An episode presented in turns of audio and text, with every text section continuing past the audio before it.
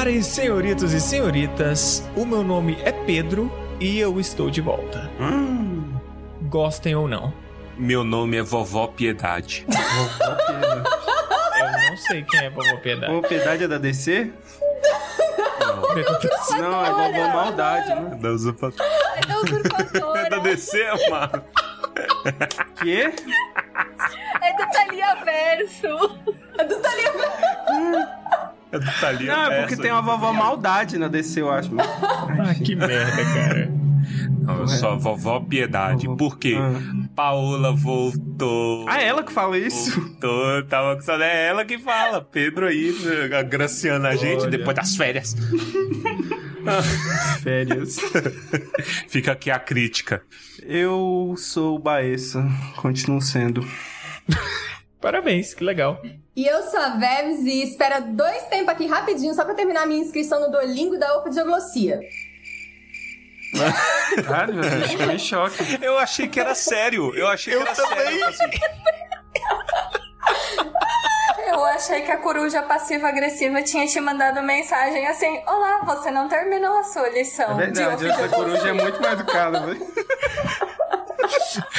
Esses dias o meu aplicativo de exercício falou: você está há 277 dias sem fazer exercício. Foi, foi um dia muito merda. triste. Ele lembra ainda isso? Pra isso não acontecer, Pedro, só desinstalar. Foi o que eu fiz com o Duolingo, porque a coruja era muito passiva-agressiva. Desinstalei, resolvi o problema. Pronto. Muito bom, muito bom. Bom, eu sou a Fernanda e a minha filha não, sou a vaca. Hum. Nossa, vocês estão Muito bom, hein? agressivos. E vocês estão certos. E eu sou a Bia, e depois do que minhas colegas senadoras disseram, eu nem sei como me apresentar. Vou dizer só que tudo estava bem. Ah, Urna olha. eletrônica.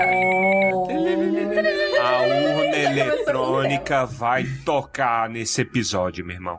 E meus queridos ouvintes, nesse momento vocês perceberam, sim, eu acho que, que nós temos o recorde de pessoas ao mesmo tempo no episódio do Tumba. É, é- é- esse é o nível de Deus ganância tenha do episódio. misericórdia dessa nação. E desses editores. Nós vamos começar como de praxe com uma dramatização, como Torres gosta de dizer. Chef's Kiss e em seguida vamos direto para o episódio de encerramento de Harry Potter.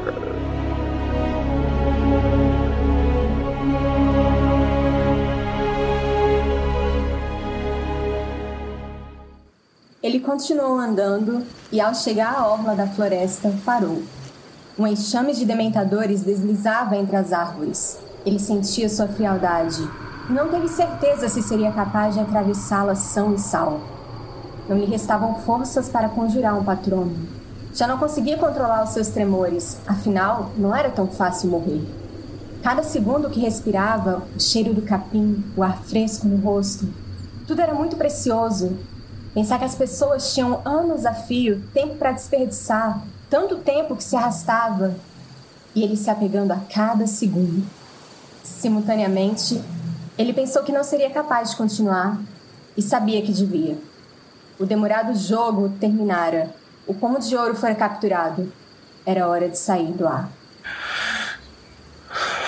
O pomo. Seus dedos desvigorados apalparam por um momento a bolsa que trazia ao pescoço e puxaram a bolinha. Abro no fecho. Respirando forte e rápido, Harry o contemplou. Agora que queria que o tempo passasse o mais lentamente possível, este parecia ter acelerado, e a compreensão sobreveio tão rápido que pareceu prescindir do pensamento. Este era o fecho. Este era o momento. Ele encostou o metal dourado nos lábios e sussurrou. Estou prestes a morrer. A concha de metal se abriu. Ele baixou a mão trêmula, ergueu a varinha de Draco sob a capa e murmurou. Lumos. A pedra negra com a fenda irregular ao centro estava aninhada nas duas metades do pomo. A pedra da ressurreição cortava a linha vertical que representava a varinha das varinhas. O triângulo e o círculo representando a capa e a pedra ainda eram perceptíveis.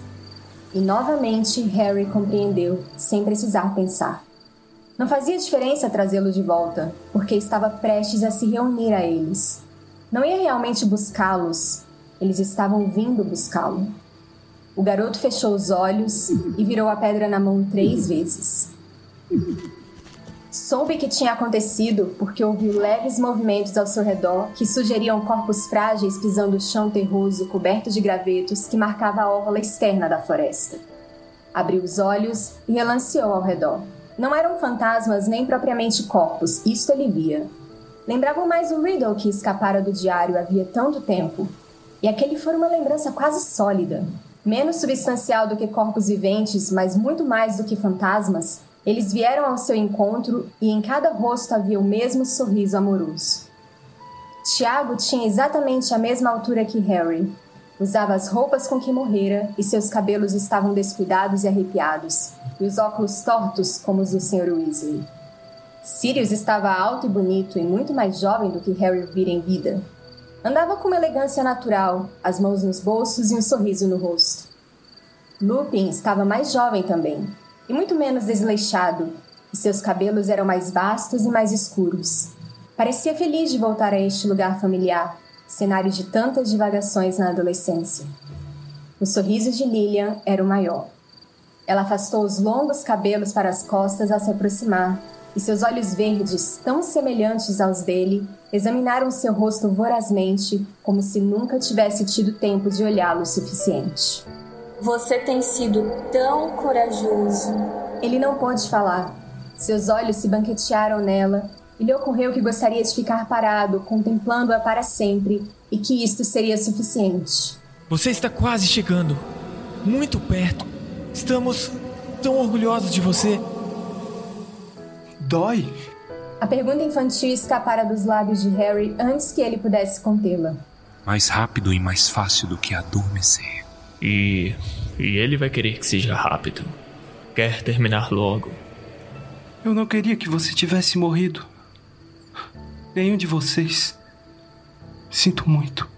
Ele se dirigia mais a Lupin do que a qualquer dos demais. Súplice. Logo depois de ter tido um filho, Remo, sinto muito. Eu também sinto. Lamento que nunca chegarei a conhecê-lo, mas ele saberá por que morri e espero que entenda. Estive tentando construir um mundo em que ele pudesse viver uma vida mais feliz. Uma brisa gelada que parecia emanar do coração da floresta ergueu os cabelos na testa de Harry. Sabia que eles não mandariam ir embora, que isto seria uma decisão dele. Vocês ficarão comigo? Até o fim. Eles não poderão vê-los. Somos parte de você. Invisíveis a todos os outros. Harry olhou para a mãe. Fique perto de mim.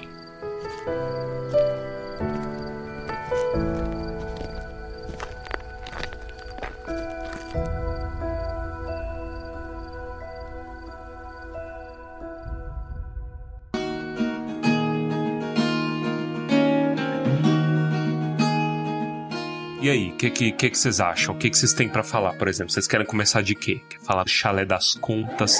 Quer falar do feitiço Fidélios? Eu tenho coisas a falar do feitiço Fidélios. Fala do feitiço Fidélios, denuncia, Eu- faça sua denúncia. Não, você sabe por quê? É porque nesse livro a gente descobre que você pode ser o, o fiador. Fiador. Você pode ser o seu próximo fiador do Fidélios. Olha aí. Isso teria resolvido todos os problemas dessa série. Fiador do Fidélios é quase um trava-língua. Ou não, né? Porque como a gente viu, o, o Thiago, ele é meio afoito, ele não consegue se segurar direito. Você confiaria no Thiago? Ele não ia sentar a bunda em casa, ele não ia ficar. Deixa na Lilian, que ela tem noção das coisas. Deixa no Harry, pra quem que o Harry ia falar? é verdade, não é? Trocado, Jesus amado. Foi, foi aqui, foi nesse ambiente ou foi outro ambiente que falaram que o Thiago ele ia furar a quarentena durante Fui a pandemia? Foi a Fê, né? Foi nesse ah, ambiente, tá. É porque eu confundo esse ambiente com o Clube do Livro, gente. São muitos ambientes com muitas observações, mas é isso. Não, o, é que agora vocês falaram, o, o- coloca no Harry, eu imaginei esse algum comensal da Morris com aqueles brinquedinhos de letra na frente do Harry. tipo, vai, Exato. a ponta. Coloca um, um Ouija lá, né? Como é que é o nome daquele? É, tá, tá bom, Ouija. É. Ou É. então o pisca-pisca do Stranger Things, né? Monta o alfabetinho assim Verdade, na, verdade. na parede. O melhor da série é as loucuras até certo ponto, né? Conforme o que a gente tem aprendido nos últimos episódios com as fanfics que vocês trazem, mas o melhor da série tende a ser as coisas que os fãs pensam, né? Por quatro paredes. Mas aí, tipo assim, é, é uma pergunta interessante. Um bebê pode ser do, do Fidelis? Pensa, você teria quatro anos de passe. Olha aí. Ou menos, dependendo Ele de vai esquecer articulado. Se fosse, né? aquela, se fosse aquela menininha famosa do Instagram, aquela loirinha que fala tudo. Alice, Aquela né? É uma menina aqui, contar eu tudo. achei que era um menino, mas... Peripécias. A menina. A gente mora aqui. É, Mas o pior é que não é. pode, sabe? Cri- Criança conta tudo, velho. É verdade. Criança deda aí na tudo. primeira oportunidade essa criança ia, ah, o papai falou isso? Puta. Ó, a gente mora ali, ali na, na- na- no conjunto É. Pink. Aí vai, lá vai conjunto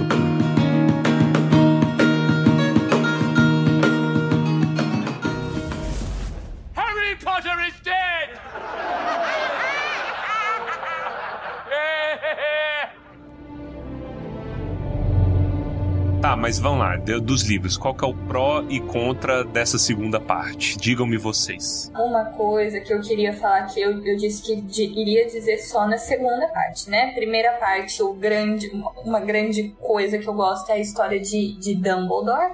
E nessa segunda parte a gente tem uma outra grande história de um outro personagem que Fernanda defendeu muito bem no episódio do Enigma do Príncipe, que é a história do Snape.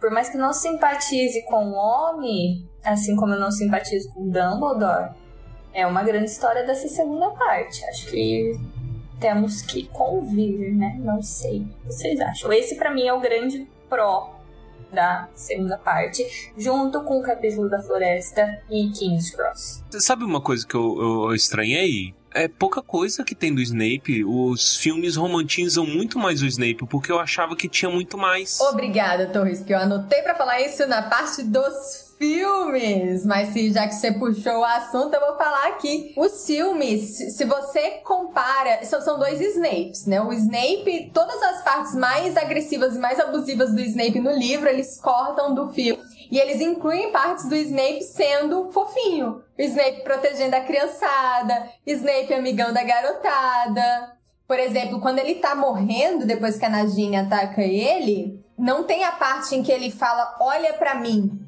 Que é pra mostrar que, na verdade, o interesse dele era nos olhos da, da Lily, que ele vê ali no, no Harry. Ele simplesmente fica olhando pro Harry, tipo, ai, como se fosse pedir perdão ali. É um negócio muito esquisito. Muito esquisito. Nunca foi sobre o Harry. Exato. Mas o filme dá. é, passa essa, É esse porque o filme, os, os olhos do Harry nem são os olhos da mãe dele. Não, aliás, ainda tem isso, né? Porque eles insistem em ficar falando, ah, porque são os olhos da sua mãe. Aí pega a menina tem um olho castanho. É, E velho. tem uma outra parte no filme do Snape abraçando a Lilian e chorando, se acabando de chorar. Você fica, nossa, como ele amava essa mulher, que amor lindo. Assim, primeiro, isso não tem nos livros. O que a gente sabe é que o Hagrid chegou a Godric's Hollow e depois o Sirius chegou.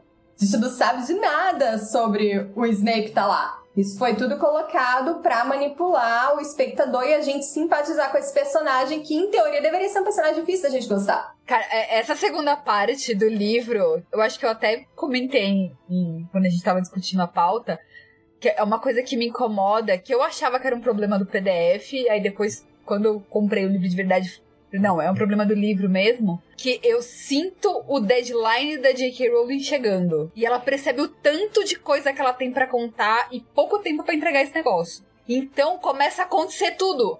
Muito corrido. E aí tem umas partes que, pra mim, são dois pontos específicos. É a casa da, da, da Batilda e o Green Gods, que, Jesus, eu tive que ler umas cinco vezes essas partes porque elas são muito confusas. Porque tá tudo acontecendo muito rápido, porque ela tem muita coisa pra contar. Mas o Green é o pior de todos. Porque eu me senti o dragão cego saindo pelo telhado. O que que tá acontecendo? Faz muito tempo que eu não vejo a luz do sol. Quem são essas pessoas? No livro ele não sai pelo telhado, né?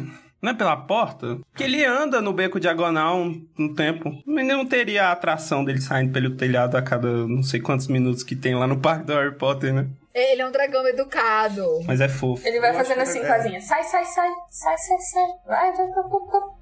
Deixa a esquerda livre. Concordo. Vocês lembram, não sei, às vezes o ouvinte vai lembrar que num episódio X, são muitos episódios, né?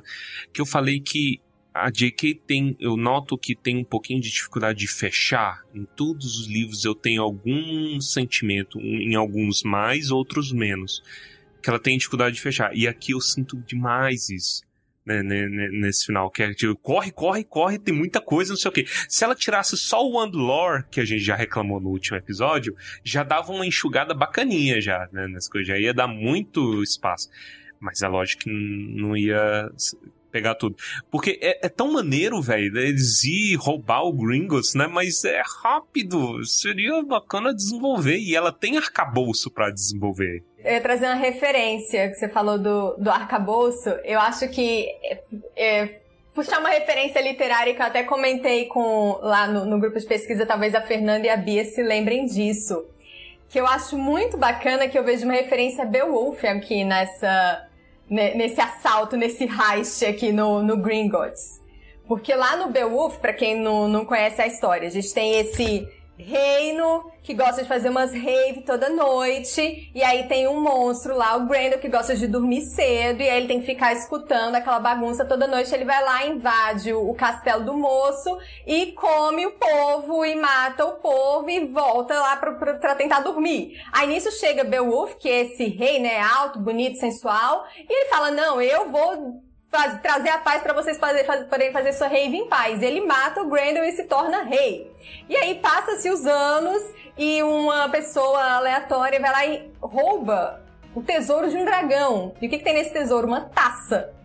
E aí o dragão fica possesso e ele vai atacar a cidade por causa da taça. E aí o, o Beowulf, que agora já não é mais um rei tão alto, nem tão bonito, nem tão sensual, mas ele vai lá e, e tenta atacar o, o, o, dragão e morre. Eu deveria ter falado uhum. que era um final triste, né?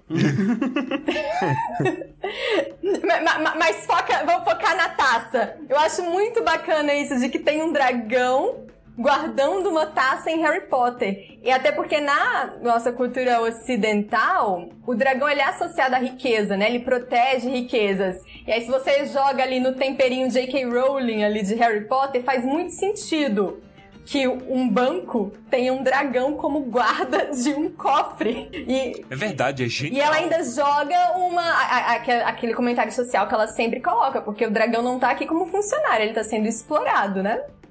Está sendo explorada para guardar esse tesouro.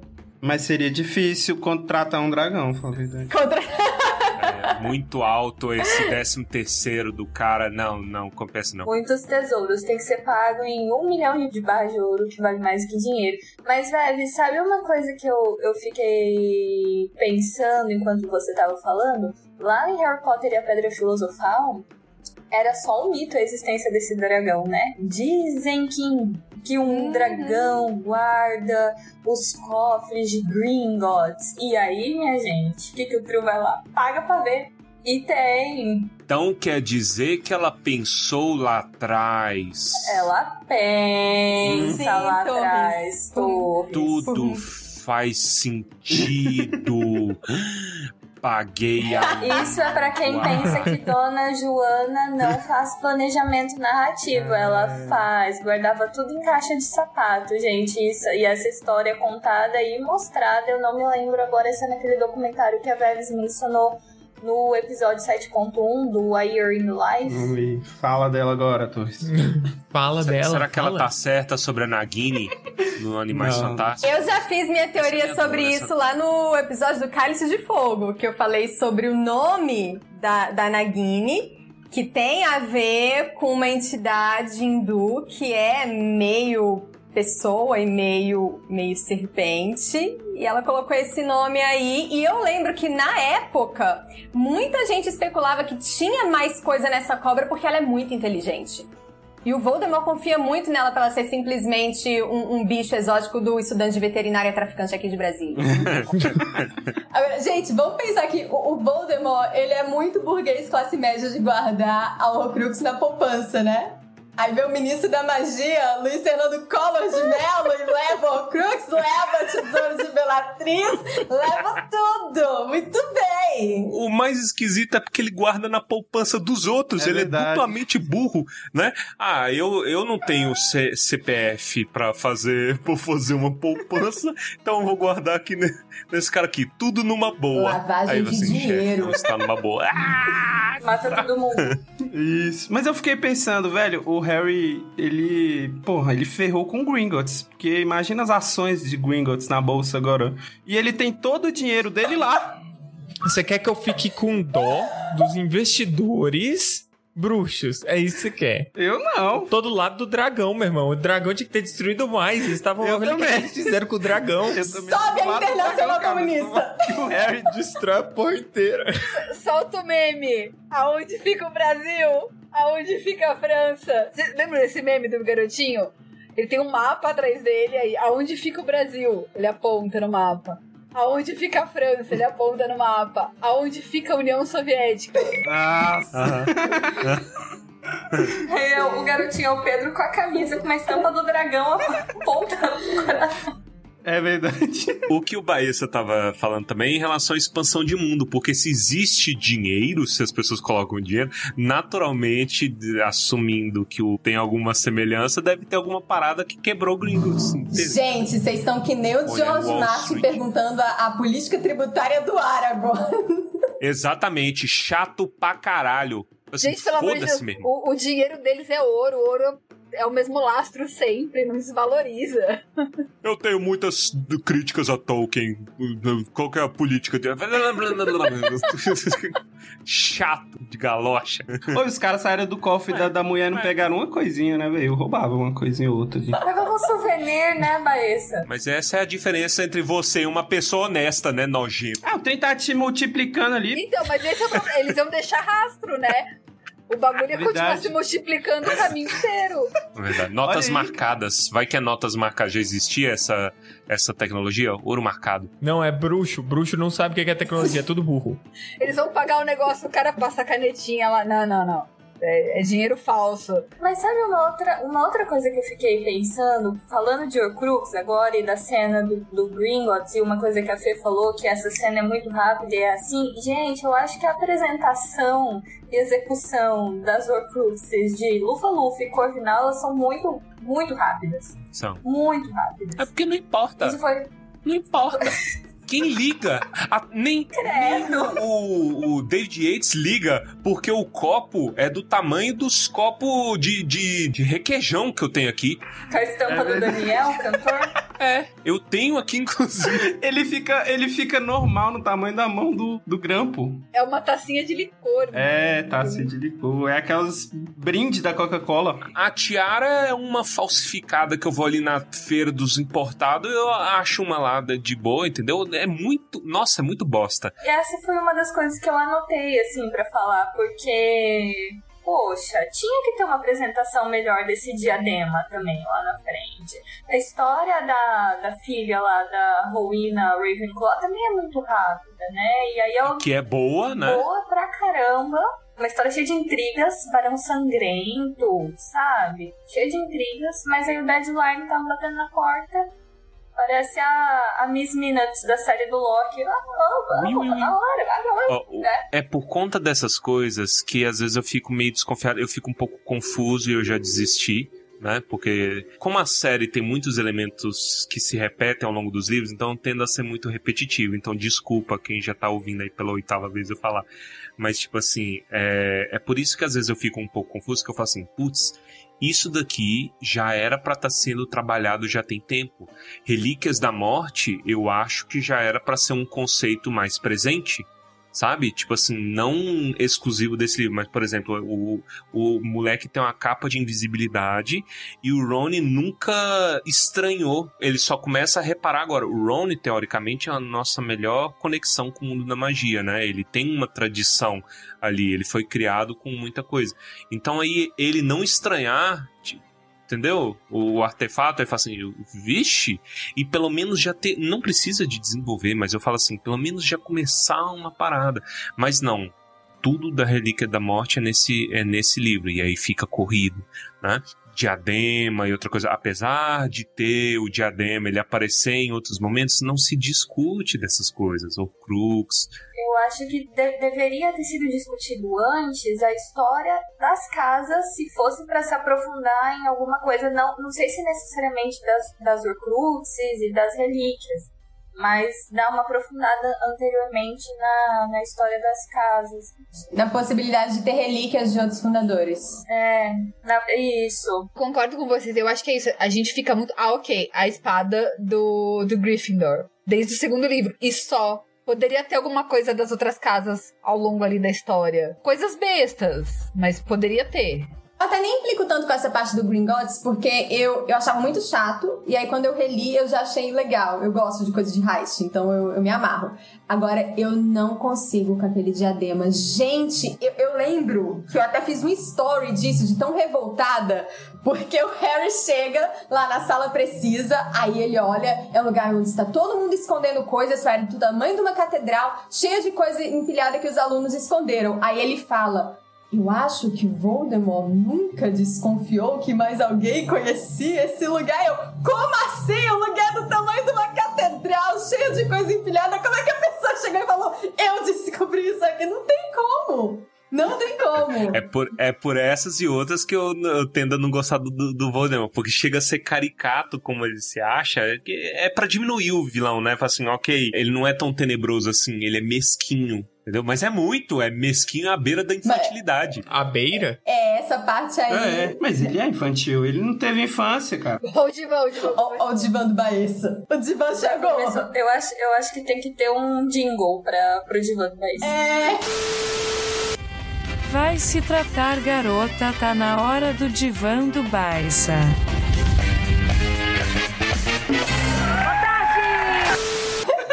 Mas tanto é, é, esse tema da infantilidade do Voldemort tá presente que em vários momentos, por exemplo, antes de matar o Harry, ele vira um nenezão, e eu acho bacana até isso aí. Ele vira um nenezão e o texto faz questão de, te, de enfatizar isso, que ele tá olhando com a cabecinha meio torta, pra ser uma criança curiosa sabe? Gugu Dadá, ganhei de você, sabe? Eu tava eu vendo ele batendo o pé, falei, Ih! eu vou começar sabe? Cocô, xixi, mijo. Começando a dar isso. O que, é isso, Tom? Eu achei. Ué, é criança, você me fez imaginar. Eu não sei se algum de vocês alguma vez já assistiu Arrested Development. Sim! Não. Então, eu, eu imaginei os Blunt um provocando o outro e o, o Dumbledore tipo. Ah, ah! eu vou achar a cena e vou mandar pra vocês. I've made a huge mistake. É. Eh? Sempre tem o Mauro Cruz na, na banca de banana.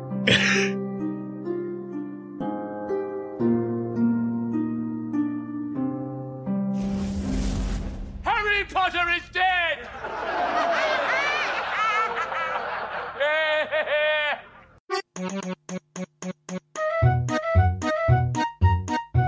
Milton, solta a vinheta dos casos de família, porque agora o bicho vai pegar. Vai se tratar, garota, tá na hora do divã do Barça. É o seguinte, meu crush matou minha irmã. O que que eu faço? Te jurei amor eterno e você matou minha irmã. Pronto.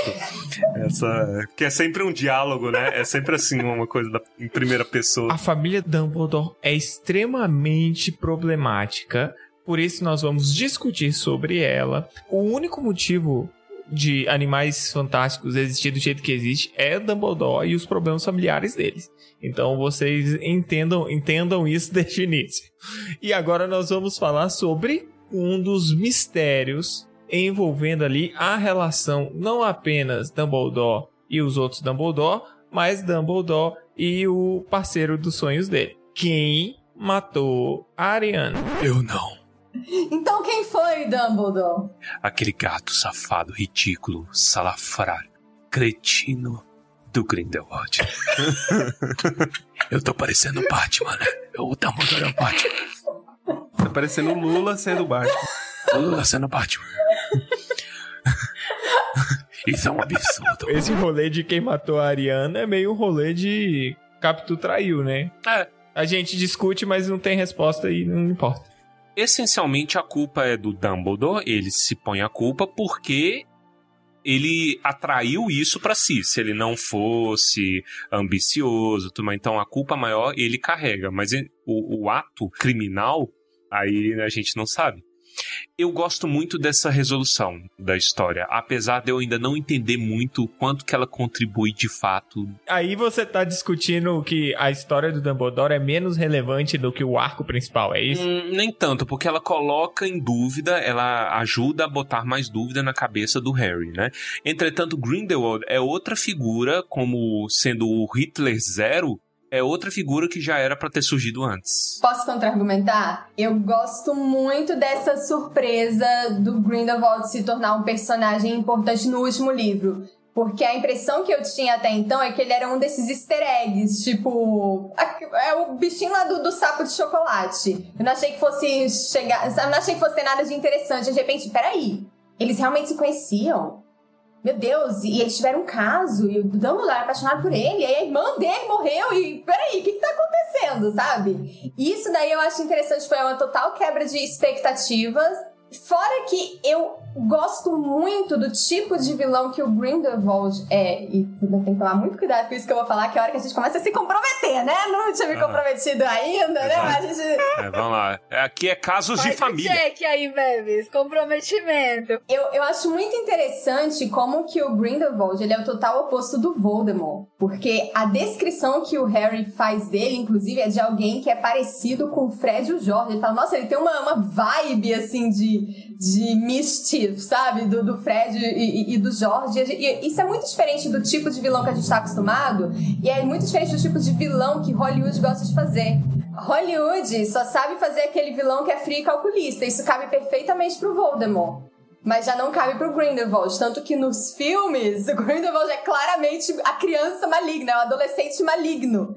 Que você olha, gente, como é que o Dumbledore caiu numa dessa? Ele é obviamente uma pessoa ruim. Isso segue até no, no filme dos bichos. Mas nunca subestime o, o poder de sedução de uma pessoa desse tipo. E eu também vou apresentar um contra-argumento por uma coisa que o Torres falou anteriormente. Qual que é a importância da história do Dumbledore pra história? Eu acho que casa um pouco com o que eu disse no outro episódio, de que o Dumbledore sendo essa grande figura tutora, vamos colocar assim, pro Harry, é importante que o Harry quebre a imagem que ele, que ele tem do Dumbledore, né? E como que essa imagem vai ser quebrada? Nessa situação familiar, nisso dele flertar com o poder, porque o Dumbledore era a figura distoante daquela família, né? Ele era o menino prodígio, ele era o, o, o cara que se destacava, e ele olhava para aquilo e ele não queria pertencer àquilo, né? Então o Harry sabendo dessa história é, colabora para o que a Veves comenta sobre a, a crise de fé que o Harry tem no Dumbledore e no salto que ele tem que dar para a decisão que ele tem que tomar de escolher entre relíquias ou Horcruxes. Então, estou aqui para defender a história da família de Dumbledore. Defenderei defesa feita. Não sei se convenci. Eu quero acrescentar um ponto de que o, o- também, pra discordar do Torres, você viu que a gente se juntou contra você hoje, hein, Torres? Mas é essa a minha intenção. Vocês não entendem. Eu sou provocar terra aqui. Eu fico Provocar jogando aqui terra. pra vocês, pra vocês me refutar, porque isso dá O ibope. Torres é o, o inimigo em comum. Exato. Eu sou. Eu não sou o herói que o podcast merece, mas é o que ele precisa. Agora. Então, especificamente essa questão do- da Ariana, eu acho que também tem a questão que, pelo menos pro Dumbledore, pra ele justificar o distanciamento que ele impôs ao Harry. Porque ele se sentir culpado pela morte da Ariana já traz assim, ele vai ser culpado pela morte do Harry também, de alguma forma. Então exi- existe um certo paralelo aí. Não do, do Harry e da Ariana, mas da posição do Dumbledore com relação aos dois. Tem um paralelo nas duas histórias. E tem a importância do tema familiar, porque o Harry, tudo que ele quer é ter uma família, tanto que o epílogo termina do jeito que terminou. E o Dumbledore tinha uma família que ele não valorizou. E isso vai assombrar ele pelo resto da vida. Tanto que, qual é o, o que, que é que tá escrito na, na lápide da, da Ariana? Aquele versículo do onde está o tesouro, onde está Como é que é? Onde está o seu tesouro, aí estará o seu coração. Olha, que bonito. Não tava na família, passou a estar depois. Inclusive, essa cena de Godric's Hollow é muito boa porque ela confirma que Jesus existe no, no universo. Porque é só passagem bíblica. Ele vê uma e vê a passagem bíblica, ele vê outra, a passagem. O último inimigo a ser a ser destruído, derrotado é a morte. Derrotada é é uma a passagem morte. de alguma carta do, do, do Paulo. Aí, Da carta tipo de assim, São Paulo. é, ele vê isso, aí ele fica. De onde será que é isso? O que, que será que meus pais. Gente, só significa que seus pais viram na Bíblia e acharam maneiro. Entendeu? É, é que nem. Achando que o Torres ia fazer uma análise aqui, ele me A mandou cidade era dessa. pequena, não tinha nada pra fazer, eles só iam na missa, né? É tipo a sua tia que manda Deus é a solução, a, a resposta para todas as perguntas e manda o vídeo no zap. São os pais do Harry que viram a frase e acharam maneiro. Falaram assim: é, é isso. A Bia vai fazer uma propaganda daqui a pouco. Bia, faça a propaganda da nossa live, amada. Eu posso, posso fazer a propaganda? Faz. Se Por você favor. fizer, eu vou fazer, mas é porque é no teu perfil. Ó, primeira temporada de Sessão Reservada, a gente releu Harry Potter, né? Muitos leram pela primeira vez, muita gente releu. E aí, no fim da temporada de leitura, eu e o Bruno propusemos as lives nível Nien, pra discutir uns temas mais vamos dizer assim, discutir determinados eh, temas de forma mais aprofundada. E uma das lives em que Verônica foi a convidada de honra e foi sobre Harry Potter e o cristianismo e tá salva lá no meu perfil no Bia Lendo Harry. Foram o que? Quase duas horas, mais de duas por aí da gente só falando dessas coisas tudo. Então não deixe de ouvir.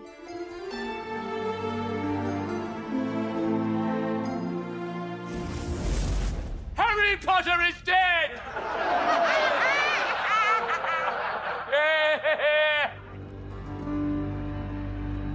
E vamos agora então para o próximo tema de hoje. É, depois dessa discussão casos de família, né, bem, bem acalorada aí, é, vamos agora falar sobre as casas de Harry Potter. E aqui vocês têm que pensar, é, inclusive a gente já discutiu inúmeras vezes em episódios anteriores sobre as representações da Sonserina e por que a Sonserina é a Sonserina do jeito que é. E aqui eu vou, eu vou introduzir dizendo exatamente o que está escrito na pauta, porque eu acho que, que é uma ótima forma de começar essa conversa. Está escrito assim: Sonserina traficante. Sonserina então, é Foi traficante. você que escreveu. É traficante e eu acabei de me revelar que fui eu que escrevi isso aí. Eu quero que você desenvolva esse pensamento. Sonserina traficante pra Não, mim. isso é, é- é uma síntese em duas palavras de tudo que eu venho falando desde o episódio 1. Que é como que te- existe esse desequilíbrio e aí a Sonserina ela é, é meio distoante como tentam passar duas imagens da Sonserina, que a Sonserina tem valor, né? E aí e aí isso vem muito da frase do Harry no final do livro que eu acho uma bosta. Eu não gosto, eu já falei isso em episódios, porque as coisas que o Snape faz de bom não são por conta da casa, não são influenciadas da casa. E tanto que tem um comentário que eu acho sensacional nas lembranças do Snape, que eu não lembrava, que é o Dumbledore fala assim: Eu acho que a gente bota os moleques, segrega, né? Eu acho que a gente segrega os moleques cedo demais. Né? Refletindo que o, o Snape é tão corajoso, brabo, que ele, po- ele poderia ser um grifinório. Né? Mas aí, tipo assim, porra, vocês não querem levar a Sonserina? Leva a Sonserina, você tá diminuindo a Sonserina. E aí entra também a questão da, da batalha, né? Que a batalha, os caras são. é, é, todos são sus, né? Todos são suspeitos. Mas eu deixo isso para os meus colegas discutirem. Fernanda, esse é seu momento. É, eu ia falar isso. São momentos de brilhar. Esse é o seu momento. Eu sou provocateur, lembra? A primeira coisa que eu vou- começar na defesa é que a memória do filme suplantando a memória do livro, e eu já falei isso aqui outras vezes. Verdade. A cena, a cena da batalha no filme é bizarra. Ó, pega o Sonserina, tranca na, na sala comunal, leva essas crianças daqui. Agora, no livro, é quem é maior de idade faz a sua escolha. Faz o que quiser. Menores de idade, todo mundo indo embora. Cuidado, senador. Ai, já começou cedo demais. Menores de idade, Fernanda. Então, assim, no livro é muito claro, tipo, quem é menor de idade vai embora. Não importa a sua casa. Os maiores de idade, que geralmente é o que? O último ano, a maioria, fica à vontade. E aí, realmente, a Sonserina vai embora. E aí eu queria lembrar que sobra três gatos pingados da dona Corvinal. Que ninguém fala nada. Ah, então é uma falácia do whataboutism, né? Porque, ah, não, Sonserina ninguém ficou, mas olha ali, Corvinal, os caras que falam inteligente não tem nenhum, né? Por quê? Porque eles são inteligentes, eles foram embora. Exatamente. O que só prova a teoria de que essas duas casas são muito mais próximas do que a gente imagina. Essa bola já vem sendo cantada há algum tempo em alguns círculos aí que eu frequento, tipo o clube do livro. Eu tô aqui pra provar isso. E faz todo sentido. Agora que você falou, Bia, caíram escamas dos meus olhos. Eu, eu tenho aqui anotado dois exemplos da, da Corvinal, não sei se a Veves vai falar disso, mas a gente tem na Ordem da Fênix a dedo dura é da onde? Quem é que entrega tudo pra Umbridge? Porque a mãe dela tava ameaçada. Tá passando o queno. Tô defendendo os meus. Não, mas a mãe ameaçada era a Cho, não era a Não, é da Marieta. É a amiga? Isso é do filme, é da Ah, amiga. é a da Marieta, Marieta. é verdade. É a- não é a tia da Marieta? Ou é a mãe? É parente. Não, pode ser a tia, então, mas é um parente. Parente. Casos de família. Inclui aqui a vinheta de novo. Vai se tratar, garota, tá na hora do divã do Barça. Tava com o emprego ameaçado. Era parente. Tia ameaçada.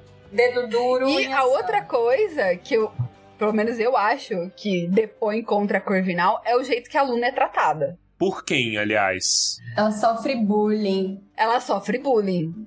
Ela sofre Mas ela bullying. sofre bullying de todo É, mundo, né? exato. Obrigada, Pedro, obrigada. Inclusive dos Gryffindors. Inclusive dos amigos do famoso Harry Potter. Eu quero falar uma outra coisa que depõe contra a Corvinal.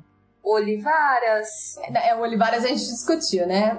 Olivaras, que a gente discutiu no episódio passado. Que pessoa é essa que fala que Voldemort fez coisas grandes, terríveis, Grandiosas. mas grandiosas. Assim, eu... eu Tá, da era... Corvinal. Corvinal. E o Quirrell também era da Corvinal, a gente descobriu depois, né? O professor, professor de Sim. duas caras lá, do turbante. Não, o- e o, o outro. E o Lockhart também era da Corvinal. Lockhart. Não, eu sempre falei que se tem alguma casa ali com grande potencial de bruxo das trevas depois da Sonserina, é a Corvinal, porque eles são muito. Tanto fez, tanto faz. Tipo, essa coisa do prezo pelo conhecimento. Tá, até onde você vai por esse conhecimento? A gente tem uma questão ética aqui também, que nem o Olivaras. Olivaras fica fascinado pelo poder do Voldemort, talvez num nível intelectual, mas e o nível moral? Você acha certo isso que ele faz? Então, acho que a Corvinal anda nessa, nessa linha tênue e tem mais um detalhe. Eu reparei que as outras casas, elas, são, elas têm um pensamento bastante coletivo. A Grifinória defende os seus, a Lufa-Lufa defende, defende os seus como grupo, e a Sonserina defende os seus. A, Grif- a Corvinal não. A Corvinal ela é individualista, tanto que é uma das características da casa. É a individualidade. Então é meu, você tem seu tic-teco, raciocina aí, vê o que é que tu quer fazer. Você quer ficar aqui ou você quer ir embora? Não tem esse. Ninguém aqui vai dizer o que o grupo deve fazer, o grupo da Corvinal deve fazer. Consigo imaginar muito a legião da má vontade, velho. Ah, é? Esses É. outros problemas. Nossa instituição tem um lema. Cada um com seus Mas é problemas. exatamente Basicamente. isso. Tô dizendo que é certo? Não tô, mas né? Fazer o quê? abandono, desgosto, egoísmo, estresse, injustiça social, pobreza, miséria e violência são traços de uma sociedade desumana e desleal. Todos os dias, milhares de mulheres são espancadas. Centenas de pessoas mendigam pelas ruas. Doentes se aglomeram nas filas dos hospitais. Milhares de velhinhos mofam na fila do INSS. Para urgências como esta, nossa instituição tem um lema: Cada um com seus problemas. Legião da má vontade. Problema, todo mundo tem. Tô dizendo que é a Ô, ô verdade. Veves, a, a gente vai jogar a nossa teoria que a gente esqueceu lá no 4. Ai, meu Deus, por favor. Tudo isso exposto, tem uma questão que a gente deixou passar quando a gente falou do Cálice de Fogo, que é por conta da campanha de difamação, todo mundo joga Bartô, Tenantinho na Sonserina, mas em nenhum momento é dito qual é a casa dele. E eu e Veves temos a teoria que ele é da Corvinal. O cara, ele fez quantos nomes? Mais do que a Hermione. Ele basicamente gabaritou todos os nomes. O negócio dele era ser o orgulho do pai, mas aí não, não, não, não deu certo, né? Ele é genial ali, só conseguiu sobreviver ali um ano fingindo ser o Mude, porque ele era muito bom, inclusive, nas aulinhas de teatro, certo? No- nossa defesa aqui é de que ele é da, da, da Corvinal e não da, da Sonserina. Até porque a questão dele não é nem de você ser um bruxo puro sangue, que nem os outros da Sonserina. Ele cria uma figura paterna e ele vê o Voldemort como essa figura paterna, a gente comentou. Então vocês estão aqui deterministicamente determinando que se a pessoa é inteligente, ela é assassina. É isso mesmo? É essa a manchete? Eu posso colocar? Cadê Volpato? Como é que é? Nem todo inteligente é assassino, mas todo assassino é inteligente. Tudo né? essa- é isso aí. Então, então quer dizer que eu, por passar noites a fio para não reprovar na engenharia, eu sou um psicopata. É isso que vocês estão insinuando? Em potencial, em potencial, sim. Em potencial. Até onde você iria pra passar na engenharia, Torres? A pergunta é essa. Você tá fazendo a Cada pergunta um errada. seus A problemas. privação de sono altera as pessoas. Eu acho que a pergunta certa é até Olha onde assim. você foi, Torres? Porque eu senti um peso na sua voz. eu também senti que rolou. Agora, eu posso fazer um comentário sobre a campanha de difamação da Sonserina? Eu acho que a J.K. Rowling ela conseguiu mostrar muito bem o lado ruim das outras casas, e aqui vemos que inclusive da Corvinal, mas ela não foi tão bem assim mostrar o lado bom da Sonserina, exatamente por esses motivos que o Torres falou. De que quando aparecem os bons Sonserinos, eles são bons, eles são heróicos, porque eles poderiam ter ido pra Grifinória. A gente não tem ninguém da Sonserina que é elogiado pelas características da Sonserina. E aí talvez isso possa ser uma dificuldade da própria J.K. em enxergar o lado positivo das características que ela deu pra Sonserina. E não é nem só ela, a nossa sociedade de maneira geral, ela enxerga ambição, autopreservação, esperteza como coisas negativas. Tanto que se vocês pensarem em qualquer vilão, assim, as chances dele ir pra Sonserina, se ele estudasse em Hogwarts, são bem grandes. Mas, e aí eu acho que eles estão tentando, pelo menos com o último no filme dos bichos, corrigir esse curso aí, porque a paixãozinha lá do. Ai, do Newt. A Lestrange, Lestrange? Ela é psicopata. Ela mata um bebê, ela troca o bebê, ela, ela troca um bebê porque estava chorando. Sei o que essa merda aqui desse bebê. Toma aqui, ó. Toma aqui, ó. Vai Nazaré Tedesco. A menina é a Nazaré Tedesco. Sai correndo com o neném pelo Não mar. é, velho? Trocando o negócio Titanic. só porque a praga tava chorando, velho. Não, ela não. A JK, gente, entendam. Isso, Sonserina é, é, é, é assim na cabeça da JK. É a escolinha do, do, do Chaotic Evil. Não tem, velho. Nossa, eu tenho tanta raiva dela. Por que, que vocês estão em todo bloco? Vocês têm que lembrar que esse filme existe. Porque eles não são tão ruins quanto você pensa. Porque esse é o nosso objetivo no podcast. Provocateur.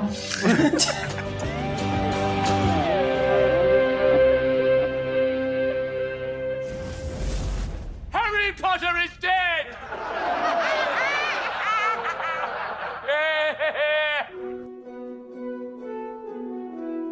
Gente, então, já tem um ano que a gente tá fazendo esse especial e eu acho engraçado. Tem uma coisa que a, a Fernanda levantou e eu concordo 100%. Minha percepção dos livros, ela tá muito maculada pelos filmes. Eu já falei isso várias vezes, né?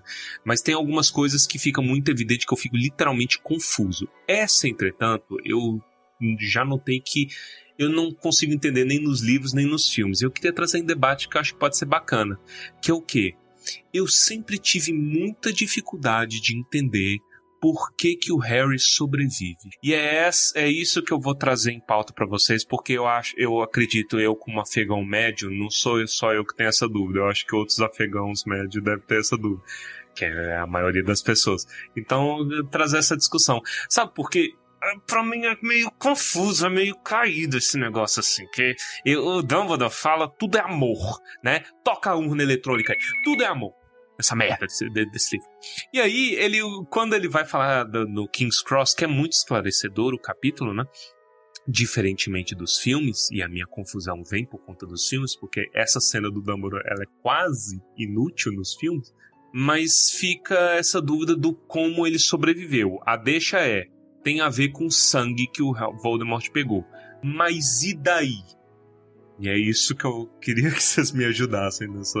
Torres, você é engenheiro, né? Eu sou. Me ajuda aqui. Tem circuito em série e circuito em paralelo. Sim. O circuito em série, aliás, em paralelo é que se você apagar uma lâmpada, as outras continuam acesas, certo? Exato. O em série, se eu apago uma lâmpada, as outras se apagam também. Isso, se você cortar o Se eu caminho. cortar o caminho, aí todas elas se apagam, não é? Pois então, o ritual lá, a magia negra lá do, do, do Voldemort, em que ele pegou o sangue do Harry, criou um circuito em série entre os dois.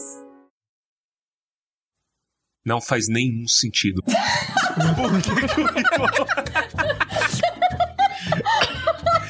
Eu adorei a seriedade. Seguido de momento decepção. Não, mas pera, por quê? Por quê? Discorra. Eu, eu tô intrigado, eu tô gostando, eu gosto de eu, eu, analogia. eu- eu gostei da pausa, que deu pra ver os numerozinhos Nazaré. Não faz sentido. Imaginando. Por quê? Vai, discorra, por favor. Porque lembra que no finalzinho do Cálice de Fogo, quando o Harry fala, ah, ele usou meu sangue, um brilho de triunfo passa pelos olhos de alvo Dumbledore. Lembra que tem esse trechinho? E o pessoal até começar a especular, nossa, será que o Dumbledore é do mal? Ele tá do lado do Voldemort? Não, é porque isso ligou a vida do Harry à vida do Voldemort. E dessa forma, mesmo que o Voldemort quisesse, ele não ia conseguir matar o Harry, porque eles teriam que os dois morrer ao mesmo tempo. E não tem como o Voldemort matar o Harry, porque o Harry tá protegido pela mãe dele. É uma sequência de fatores, não é uma resposta única. Então a gente tem essa ligação do sangue, que é tipo o mesmo sangue correndo nas veias dele, então eles estão ligados. O sangue do Harry tem a proteção da Lilian, então mesmo que o Voldemort queira, ele não vai conseguir matar o Harry. E quando ele tenta matar o Harry, o feitiço atinge a Horcrux. Não é que a Horcrux protegeu o Harry, mas ele acabou involuntariamente e sem saber destruindo mais um pedaço da alma dele. Porque o feitiço ia matar alguma coisa. Achou o quê? A, Horcrux. Pra complementar isso que a Veves falou, é uma coisa que, enfim, eu to- toquei um pouco nesse assunto no mestrado e tenho investigado um pouco mais. No episódio passado, a Veves comentou um pouco a respeito da diferença sobre Horcrux e relíquia e quem faz o que e qual objeto encontra quem e que isso tem tudo a ver com o tipo de bruxo que o Voldemort é e o tipo de bruxo que o Harry é. Então vamos lá, vamos ver se eu vou conseguir explicar aqui de um jeito que não fique muito confuso, né? Porque o que, que o Voldemort passou a vida inteira dele almejando? A busca pela imortalidade, né? De forma que isso mostra que ele é um grande bruxo, que ele é o cara, que ele domina todas essas técnicas da magia que inexploradas e que ninguém chegou. O Harry não domina nada disso, certo? O que, que ele tem com ele? O amor, né? Um sentimento demasiadamente humano. É, e nesse fim de livro, o que, que ele faz? Ele se entrega à morte. Outro fato demasiadamente humano.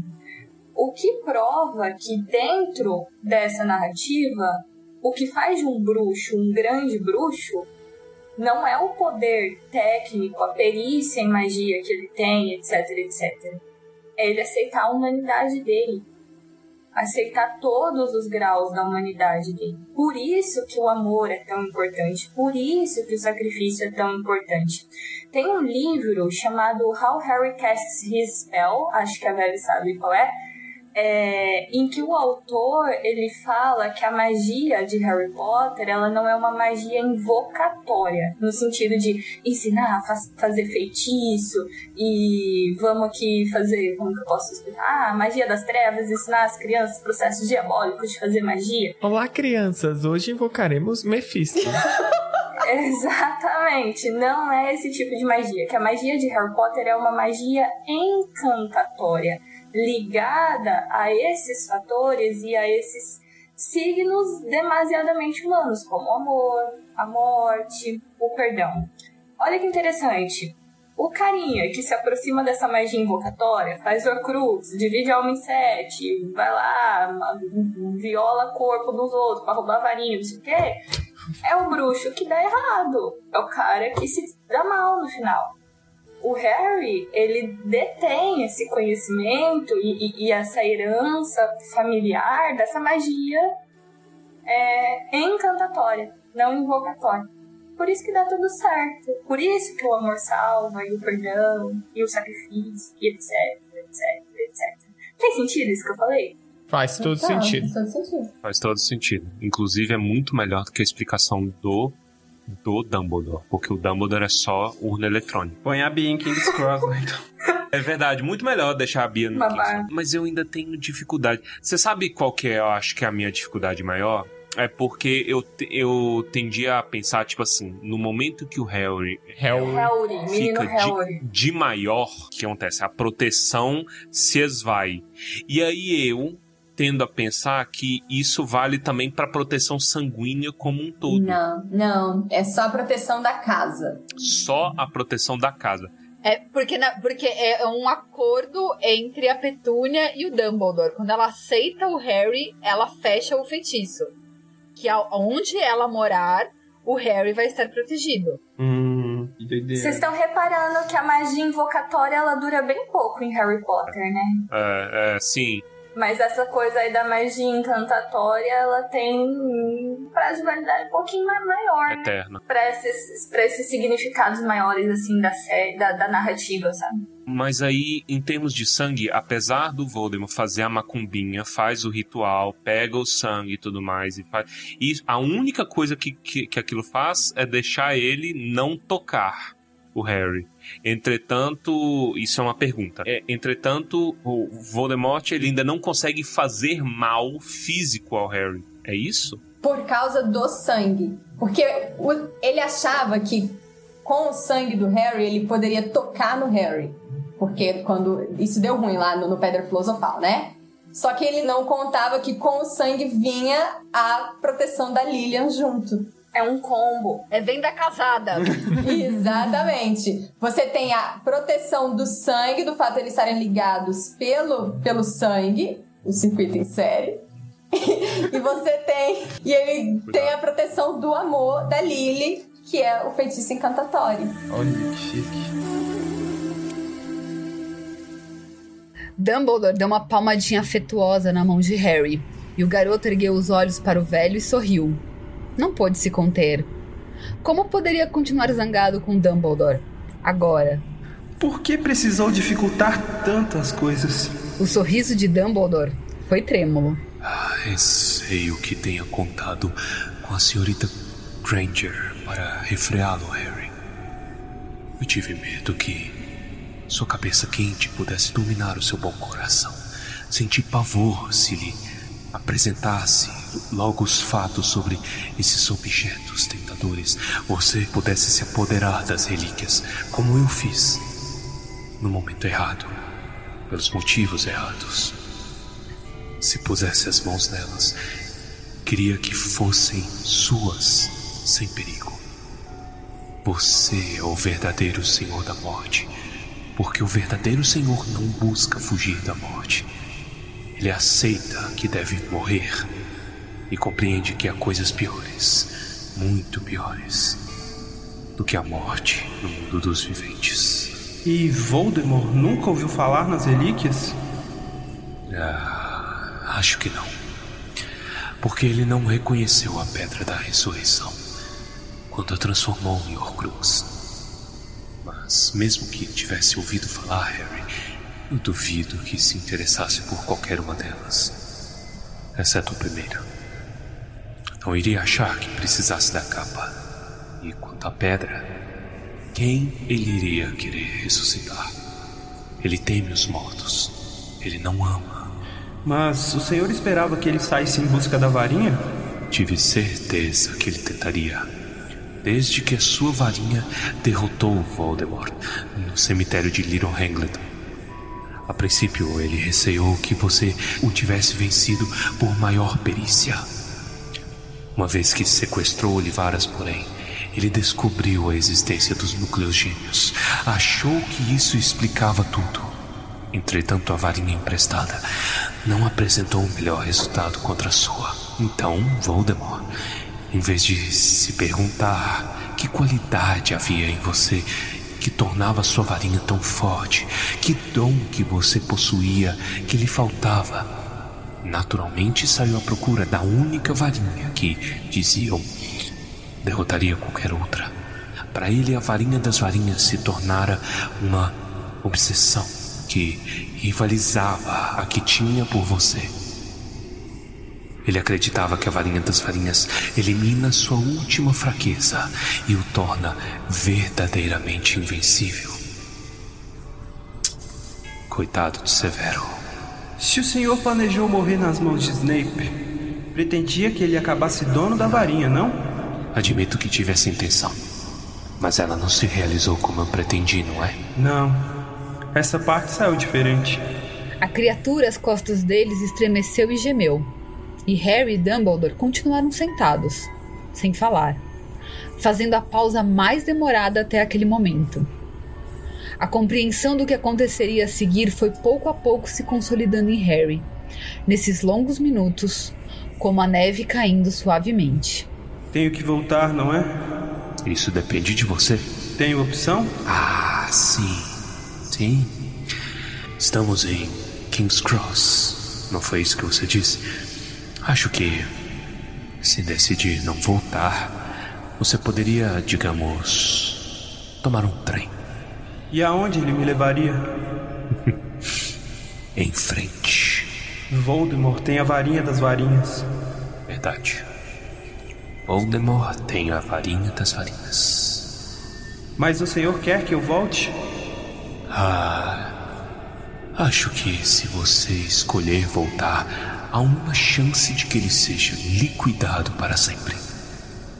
Não posso prometer, mas de uma coisa eu sei, Harry. Você tem menos a temer do que ele. Ao retornarem para cá. Harry tornou a relancear a coisa em carne viva que tremia e engasgava na sombra, sob a cadeira distante. Não tenha piedade dos mortos, Harry.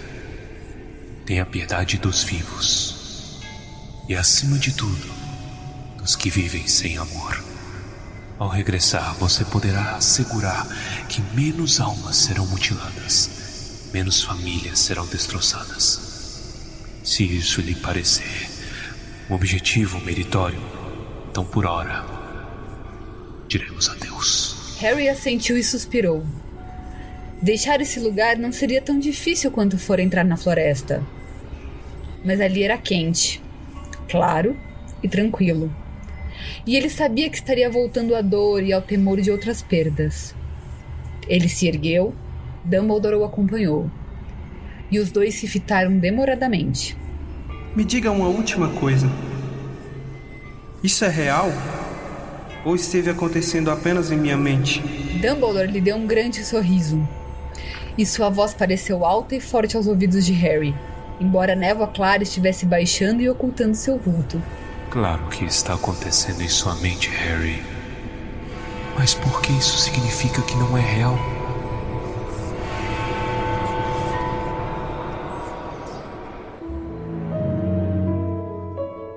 Petúnia fecha o pacto falando que. Fecha o vai pacto. ficar com ele até. Fecha o pacto é um pouco pesado. Fechou o corpo, Não, né? fica não.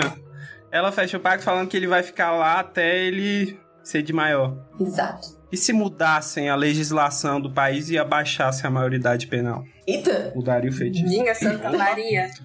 Mas ia ter que mudar. Não era nem a legislação do país, era a legislação do mundo bruxo naquele A país. legislação bruxa. É a legislação da legislação. Olha que chique. Aí você pega essa pergunta, vem aqui comigo e deixa na mesma caixinha do porquê que o Harry não poderia ser, enquanto bebê, O fiel do segredo, verdade. É a mesma coisa. É a mesma coisa. Isso. Perguntas que dariam histórias ou muito excelentes ou Vamos muito escrever, bostas, véi, mas que nunca vão ser resolvidos. Bora, vamos. Não, fica aqui a sugestão, é caixinha de achados e perdidos do Tumba com essas perguntas e aí vocês fazem episódio de 15, 20, 30 minutos discutindo essas perguntas. Exatamente. Fique, né? Aqui vai virar fique. Agora é fi- fique, fica ouvida, né? E depois aqui dessas discussões, nós vamos encerrar então a parte que se refere aos livros. Está na hora do momento que vocês amam. Vamos falar dos filmes. Dos filmes, vamos revisar todos os filmes. Não. Tudo. Não. Não! Mas você tem que entender que esse é o fechamento, cara, de uma saga. Que esse momento é o fechamento de todos os episódios de Tumba sobre a saga Harry Potter. Tem um peso, cara. Mas aí, se a gente repetir tudo aqui, ninguém vai ouvir os episódios antigos. Eles vão falar, vai direto pro último que tem Exatamente. recap. Quem tá vai ligado? falar isso? A gente pode fazer um pacto aqui com os ouvintes. Não, chega, chega de pacto. Eu tô cansado desse negócio de pacto pro resto da minha vida. Eu queria dizer que antes da gente chutar o cachorro morto, já que a gente vem falando mal dos filmes como um todo, e eu, eu acho que o sentimento é meio geral contra esse filme, eu queria levantar um ponto positivo que a gente deixou no ar no, no episódio passado, que é Bellatrix Lestrange na poção polissuco. A interpretação daquela mulher imitando a Hermione sendo a Bellatrix é maravilhoso. hum, A bom. carinha É muito, que ela muito bom. faz, o olhar, é o verdade. jeito que ela anda. Ai, incrível, Fê. Bem lembrado. E, e ela, ela olhando com nojo pra ela É. mesma.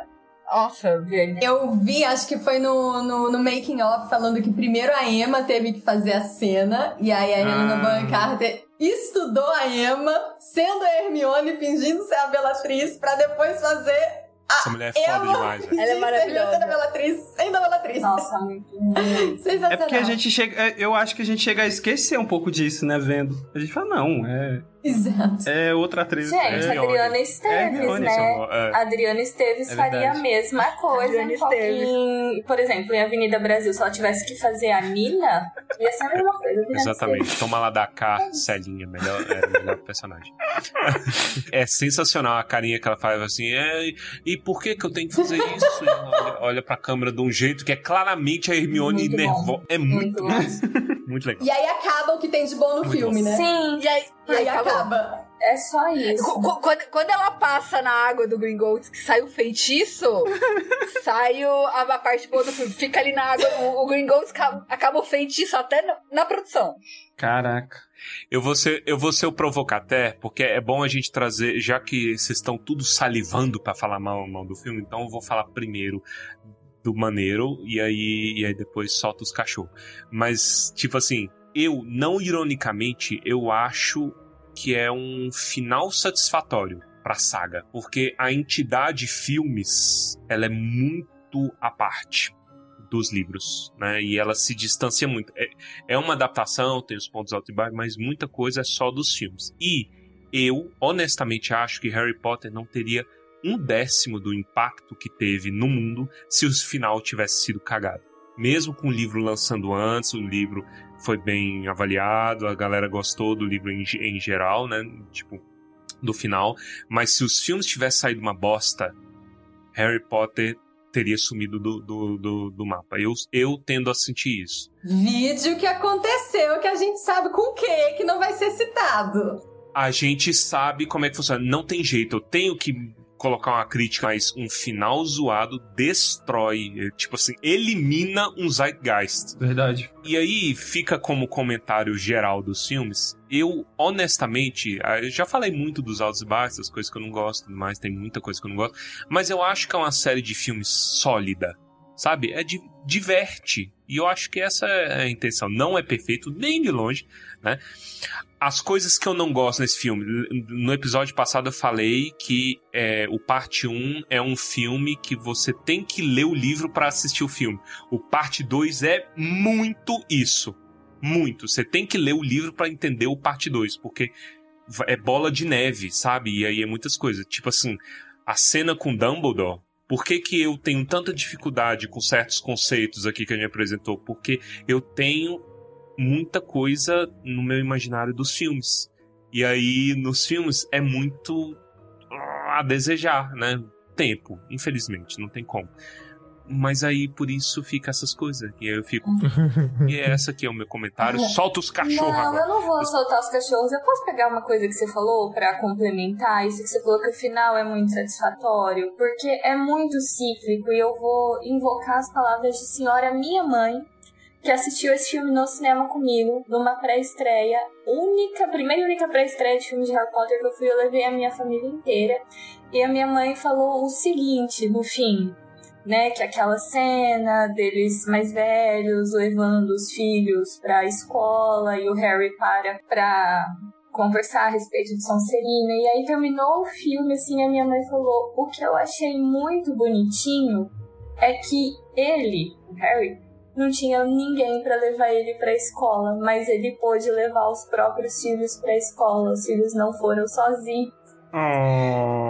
Então, não tem a ver com isso que você falou, Torres, porque, tipo, é um final satisfatório. Se a gente pega como esse filme começou, o menino Harry com suas roupinhas largas, usadas, a- pedindo ajuda pra atravessar a parede, e depois ele no alto, ali, visivelmente, experiente, óculos reformado, né, conversando com o filho. Ah, é bonitinho demais, vai falar que não. Põe a urna eletrônica É. aí.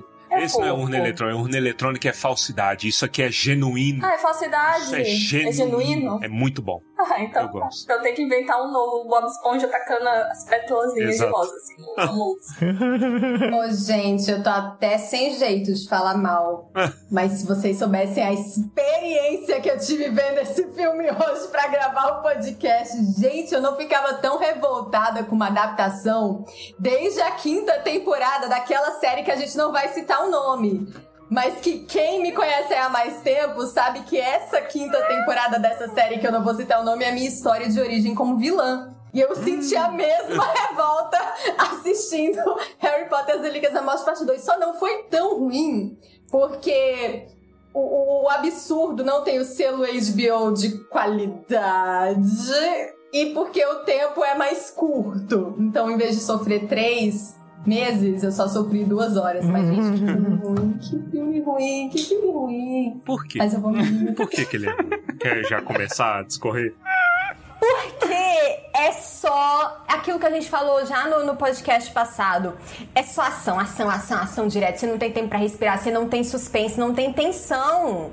Porque no livro, o Voldemort dá um ultimato. Ele fala: vocês me entreguem Harry Potter até a meia-noite, senão eu vou atacar esse castelo. Não tem isso ali. Chega, vai, vai destruindo tudo e não sei o quê. E aí rolam uns feitiços aqui, aí a galera vai morrendo. E aliás, falando em morte, um negócio que não aguento. Por que, que o Comensal da Morte despixela? É o Thanos, ele faz assim, de repente a galera começa a virar. É porque foi o precursor da estética, né, Veves? Ah, ok. Ah, tá. Tem- temos que dar esse Obrigada, mérito pra esse filme, precursor da estética Obrigada. do Thanos. Gente, mas porque todos eles fazem isso. A Bellatrix some no ar. O Voldemort some. Pra mim, isso é o maior exemplo disso que a gente sempre fala quando discute adaptação, de que o problema não é fidelidade. Não é você reproduzir à risca todas as cenas de um livro para um filme, mas você tem que entender a essência daquilo. Qual é que é a essência do personagem do Voldemort? Que ele era uma pessoa comum, ele é humano. O final do livro é o quê? O Harry olhando o corpo do Voldemort e vendo que não era Nada, nada daquilo. Nossa, meu Deus, esse monstro aqui tentou me matar a vida inteira. No filme, ele, tipo, uh, eu vou, deixa eu virar pra essa. Vira purpurina do Vira, feno. vira a purpurina do feno. É, é purpurina do feno. Meu Deus. Exatamente. Vira. Gente, horrível. Você acha que pode ser cena do 3D? Ah, é verdade. Porque é, É verdade. tem muita Eu não acho, eu cena desse filme que certeza. é exclusivamente Principalmente as feita de pro 3D. Nagini. É pro povo ficar assim, no cinema, olhando pra cima, pegando o resto de Voldemort. Inclusive, eu assisti no 3D e aquela cena do, do final é, da batalha, que é a cinza caindo, é 100% feito pro 3D, não É. tem outra descrição. Ô, Baessa, você falou do povo pegando, assim, o resto do Voldemort, eu lembrei das cartinhas que a Xuxa jogava pra cima, sabe? O povo todo... É verdade. E olha, a volta, a Xuxa vai apresentar RuPaul's Drag Race no Brasil. Gancho pra vocês. Conectamos. tá vendo? Está tudo conectado. Tá tudo conectado. Ah, Aproveitando que você lembrou da Bellatrix, isso é uma coisa que eu não gosto nem no livro nem no filme, e é bom falar. A morte da Bellatrix. Eu acho horrível a morte da Bellatrix. Por quê? Porque a Bellatrix é o Voldemort do Neville. Ah, O arco tinha que ter sido com o Ah, Neville. entendi. Entendeu? Faz todo sentido. Mas não, é a Molly Weasley. Quem porra é Molly Weasley? Entendeu? Pra matar a Gina, saia da minha filha. Quem eu quero saber de, de filha? Eu quero Neville. Neville, tá na Ele hora mereceu. do fudido Mas aí ele. Mas aí ele teve um outro papel em um arco que não era dele também. né? É, é maneiro, é corajoso e é badass, né? O filme faz badass, eu gosto, mas, né, entende? Mas ainda assim, o arco dele é Bellatrix. Eu preferia ele pa- cortar a cabeça da Bellatrix. Nossa, imagina. Muito melhor. pula. fala, Muito melhor. Febres, que eu sei que você tá louca pra falar. Não, Porque eu sei, eu sei que a gente tá, tá pensando a mesma coisa, mas eu tô vendo a tua cara. Fala, Febres.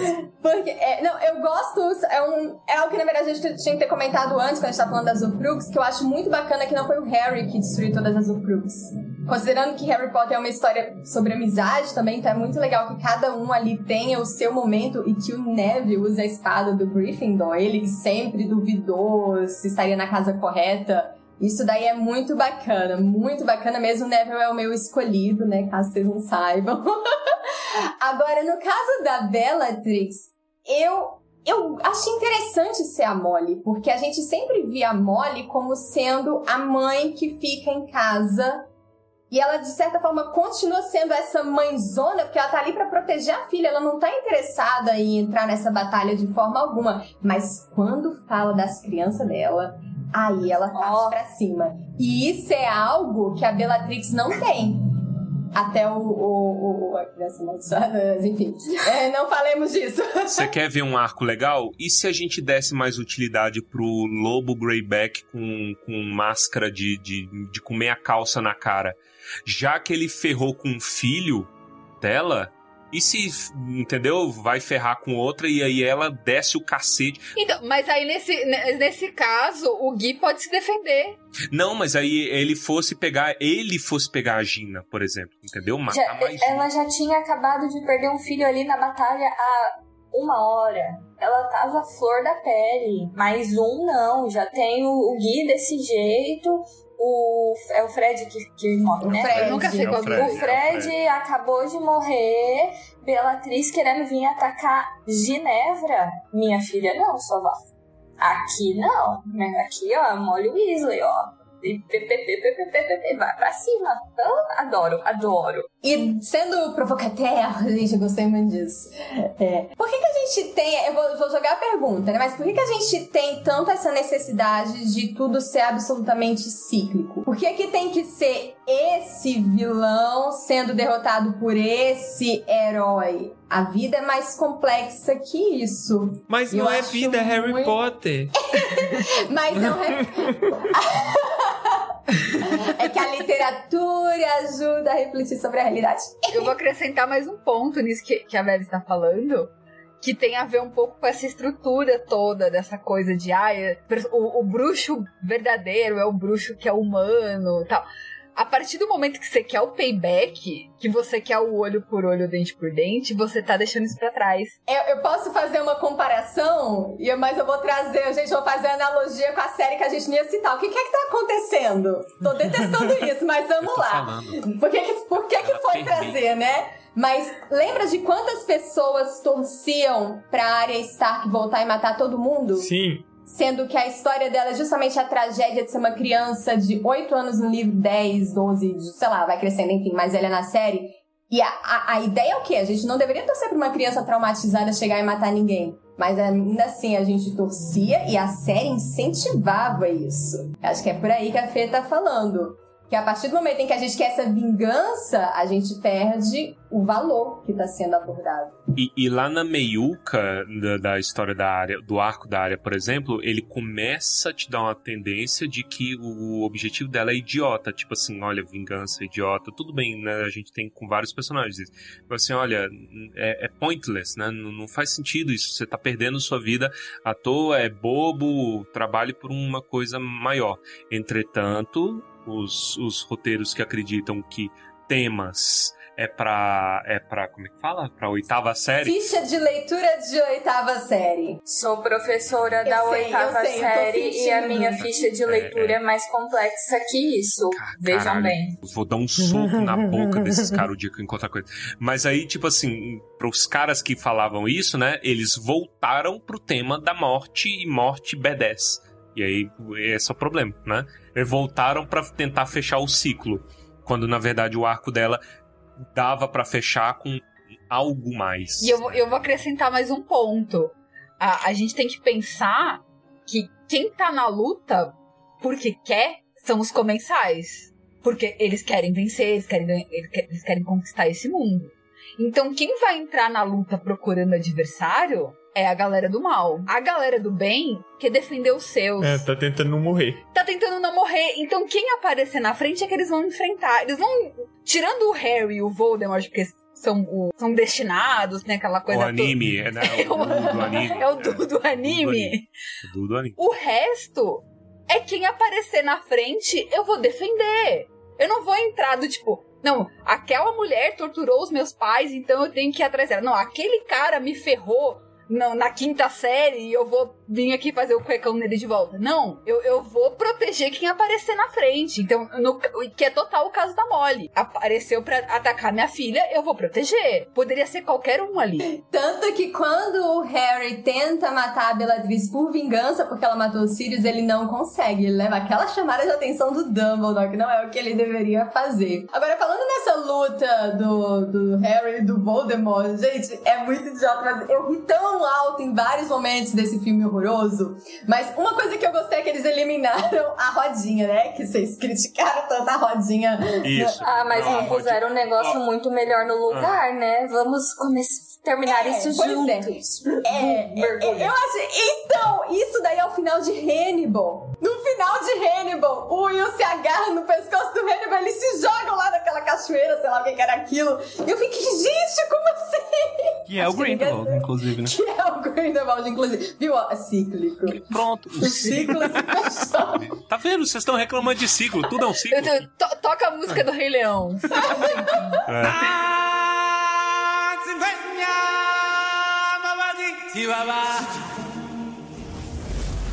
Harry Potter is dead!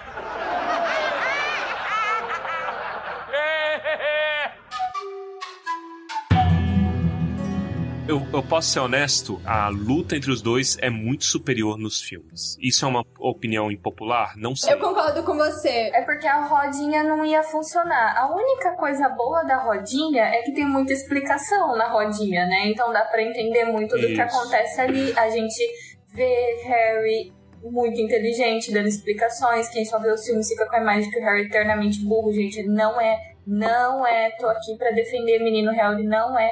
A única coisa boa da rodinha é isso. Agora, é só isso mesmo, coisa boa da rodinha. A rodinha é muito briga do recreio, né? É verdade. Puta, é muito, cara. Ó, O duelo dos dois é muito maneiro porque é desesperado, é muito bem coreografado, velho. O, o- tipo assim, tem uma hora que o. Porque, como eu falei, é Harry Potter with guns, né? Então fica mandando tiro de metralha, tum, tum, tum, tum, tum. Mas o jeito que o, o Daniel vai. Ele tá desesperado, parece que ele tá é, se defendendo no último milésimo de segundo, né? Tudo bem, defender na Vada Kedavra, não sei, mas cada um, cada universo com seus problemas, cada adaptação com seus problemas. Mas aí, tipo, ele fica defendendo a maneira. Apesar de ter coisas que eu não gosto, por exemplo, eu odeio um, um clichê. é, eu sei que no momento que o vilão encostar em alguém, este alguém está morto. Mas quando o vilão pega o meu personagem de anime, ele joga, ele arremessa É. ele para outro lado. Ele Ué, arremessa. Entendeu? Joga pra ele. É, isso acontece com os White Walkers, isso acontece. É, é o clichê do cinema total, mas. Mas que parte é essa? É quando o Voldemort vai, parte pro mano a mano e começa a dar uns tapas no Harry? É, ele começa a dar tapa, ele não daria tapa. Mas eu achei isso tão desesperado, isso daí que você falou. Tipo, não, não, eu só quero matar esse menino. Parte pro pescoço. do- Morre, morre, menino, morre. Tipo, desiste de varinha, não tô dando, não é funcionando isso aqui não. Ele tem uma magia de cobrinha e joga a. E tem a- aqueles a- len a é, os lenços, umas coisas meio estranhas, assim. É, véi, é muito maneiro. Eu acho muito bacana. E a batalha é muito bonita, velho. Tem o- os pontos de defesa, né? Aquela bolha gigante aí. Nossa. Quando, quando vai. é Tudo pro 3D, né? Mas essa é maneiríssima. Ah, vai, mas eu acho, negócio começa eu acho linda a destruição de Hogwarts. Linda. Muito. Se comprometeu, Isso, Bia. Bia. Chegou Não. Ah, Nossa, acabou, essa escola podre, nojenta. Achei lindo ver aquilo cair. Eu sou contra Eu a educação. assino embaixo. Tá na hora de destruir esse Castelo lugar. cafona. Tá na hora. É, abaixo esse lugar, velho. Que lugar desgraçado. Vocês me ouviram falar no outro episódio que vocês reclamaram tanto da escola que a escola desapareceu. Eu amo Hogwarts, mas eu acho o visual da, da destruição muito bonito. E eu sou daquelas pessoas, pode levar isso pro divã do Baeza, talvez, do tem que destruir pra poder construir alguma coisa. Sabe? Então eu Olha. gosto muito dessa simbologia. Eu acho isso muito interessante. Como, acho interessante como isso é retratado no filme. Acho incrível. Tem que pôr da árvore pra ela crescer melhor, né?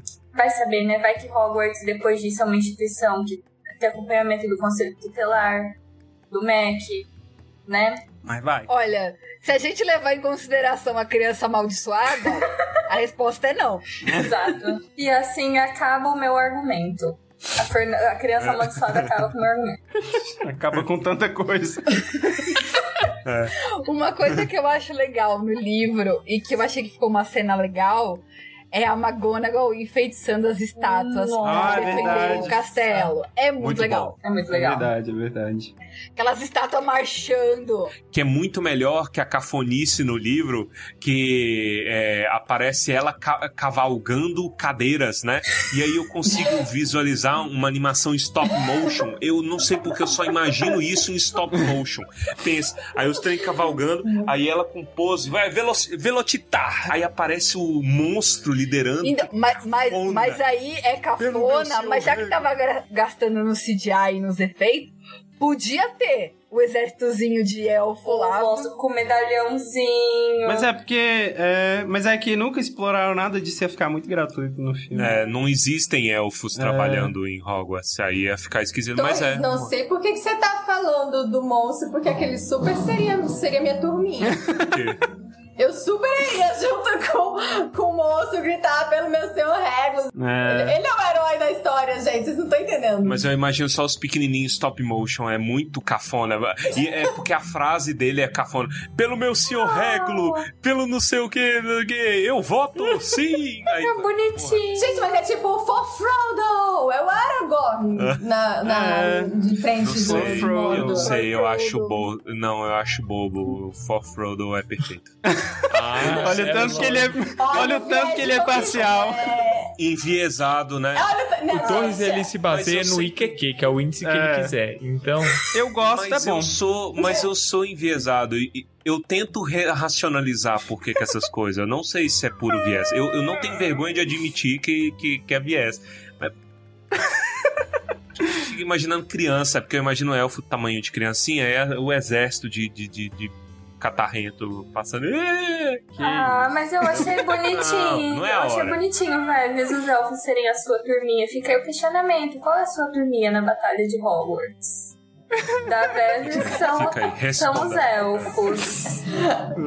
É difícil. Manda no, manda no, na arte, no post da arte do Instagram. Qual que é a sua é a turma? sua turma? Não, eu ia dizer que eu, como boa Sonserina, eu ia dar um pé naquela vou ficar batalha. aqui Eu não, não, vou não ia me meter nessa história, não. Eu fiquei pensando, será que a galera que, que, que pensa, puta, eu ia embora, ela vai responder isso? Acho que. Pronto, respondeu. É. Harry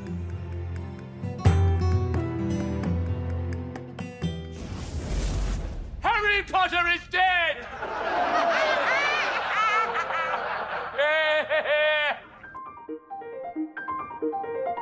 Sa- Sabe outra coisa que eu gosto? O Ah. Harry faz mágica. Olha. oi? O Harry faz mágica. Pela primeira Ele- vez. Ele faz mágica. Le- Lembra que eu tava falando da defesa, não sei o quê? Mas ele é muito ativo. Ele levanta a parede de água, ele faz as coisas. Só pra vocês terem noção, essa, é uma trivia que eu devia ter falado no primeiro episódio. O ciclo se completa. Mas eu, eu, eu esqueci e aí eu tô esperando desde então. Sabe quantas magias o Harry faz no Pedra Filosofal? Zero. Ele não faz nada de magia no Faz, negócio, ele no- fala- no filme, pelo menos. Não faz. Erga. Levanta pra Não. vassoura, isso não é magia, não? Não conta, não? Não é magia, não é varinha. Ah, com a varinha. Com a varinha, não sei. Não é varinha. É, geralmente o Harry ele faz as coisas extracurriculares. Ele cavalga é, animais fantásticos, ele usa espada, ele faz. é, é, o dele é muito extracurricular. A magia eles tentem a deixar pra Hermione, o que eu nunca gostei muito. Mas aí agora ele é mais ativo, acho bacana. Vocês. Gente, tá sendo só falação de bem aqui. Não. Eu tô achando muito Não. estranho. Cara, sabe uma parada que me irrita muito? A cara do Daniel Radcliffe parece, nesse filme principalmente, em outros filmes também tem hora que parece que é isso. Parece que é deepfake de alguém falando. Eu sinto que a cara dele é CGI em alguns momentos. Eu não sei explicar porquê. Não sei se não sentem isso, não. Parece que, ó, ele parece que usa filtro do. Tem, é, tem um filtro do Instagram que limpa a cara das pessoas. E, tipo, ele vai limpando imperfeições, só que aí fica sem, sem expressão. A cara dele parece que. Parece isso às vezes. Eu não sei explicar. Me incomoda.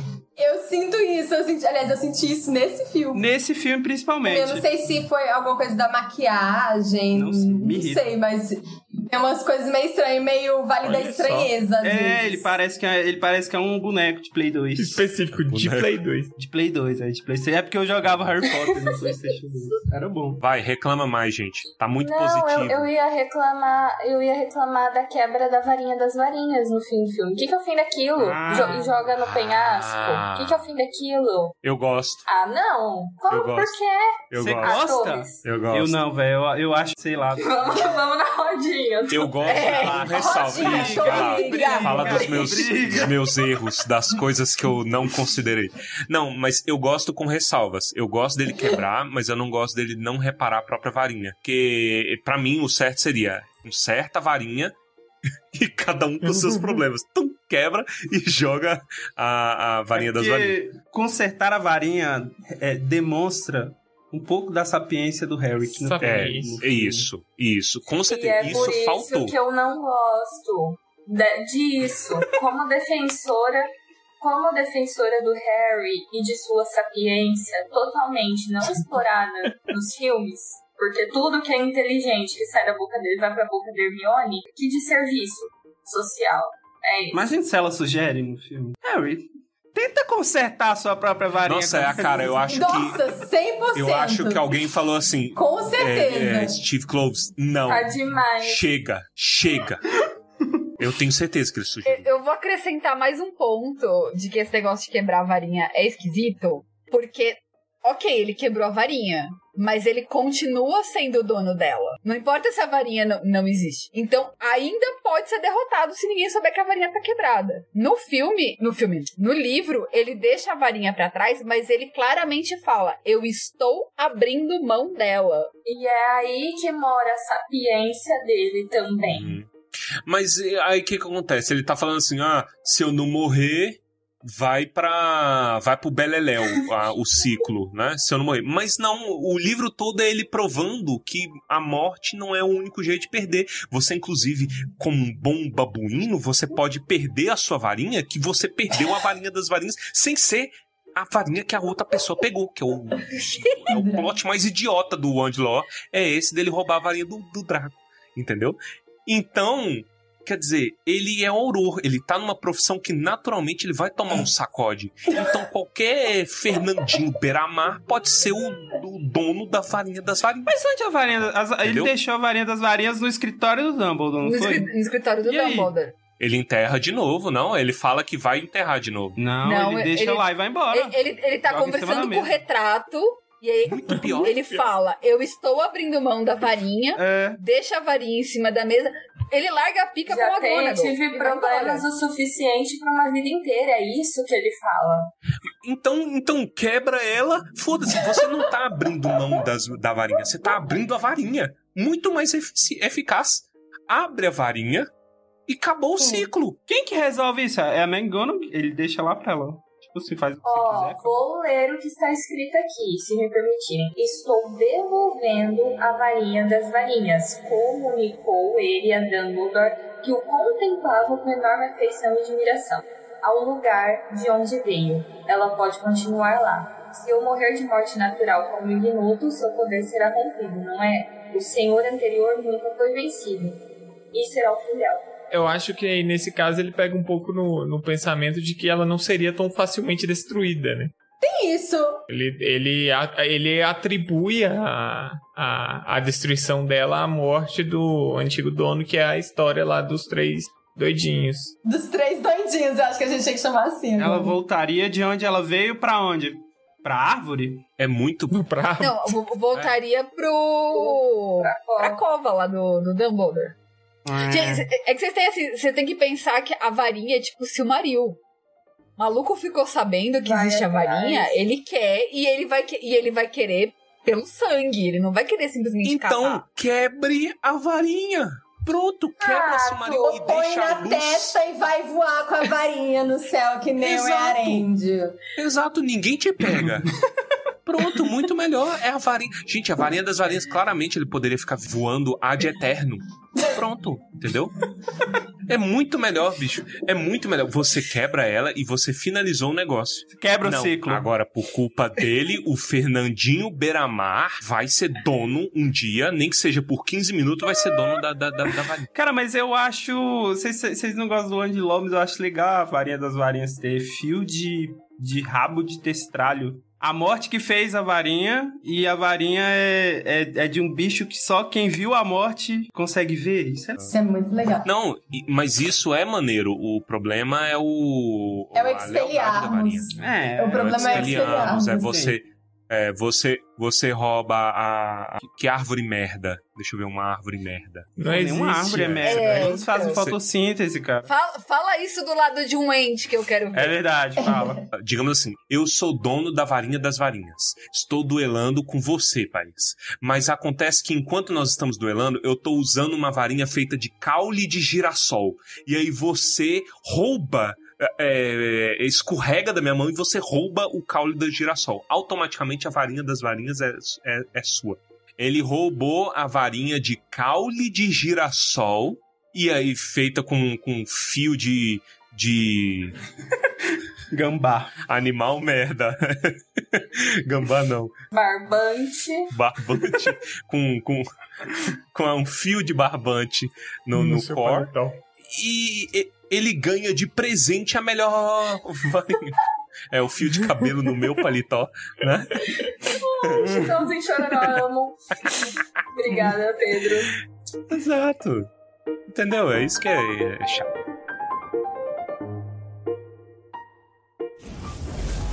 Harry Potter is dead!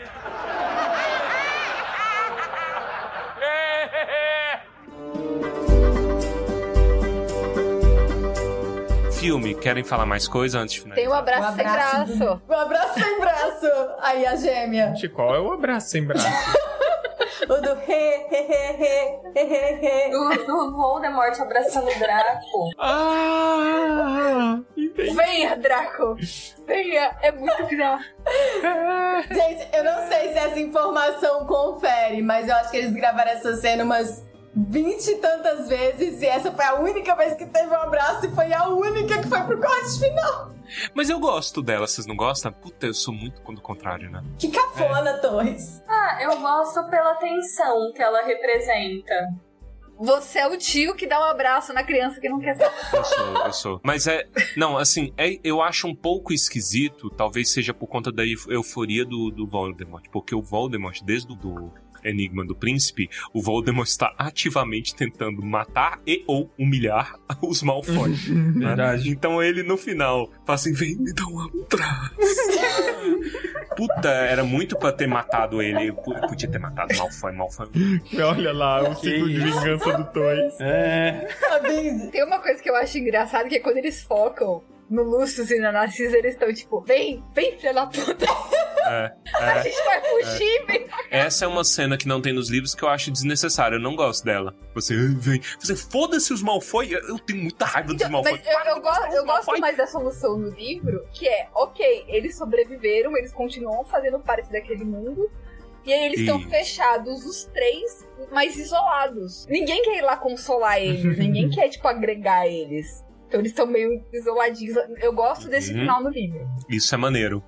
É, agora não fica focando os três o tempo todo. "Ah, o que, que aconteceu com os Malfoy? Foda-se! Que momento tem a risadinha famosa? do- Depois dessa cena. É nessa É nessa cena que depois fizeram o. Gente, eu não, eu, aquele ator é bom, mas eu não aguento a interpretação dele de Voldemort. Não É. aguento.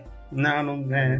É muito zoado. Mas alguém em algum momento falou pra ele que tava bom, então a gente tem que identificar e O David Yates, provavelmente. Será? É que nem Nicolas Cage. Como pode alguém ser tão não, você não vai falar mal do Nicolas Cage tempo? nesse podcast. Ele é bom ou ruim? não. É, eu vi uma pessoa brincando uma vez que a- a- o assunto Nicolas Cage tá tão profundo na internet que ninguém lembra mais se você ama ou odeia o Nicolas Cage. Exato. É verdade. Exato. Não existe resposta. Tem um episódio de Community que aborda especificamente a natureza do Nicolas Cage. Eu vi ele hoje. Eu não Aí é lembro por isso disso que eu tô- não, velho. Douglas é o maior fã de community. É, tá. O que mais vocês querem falar, gente?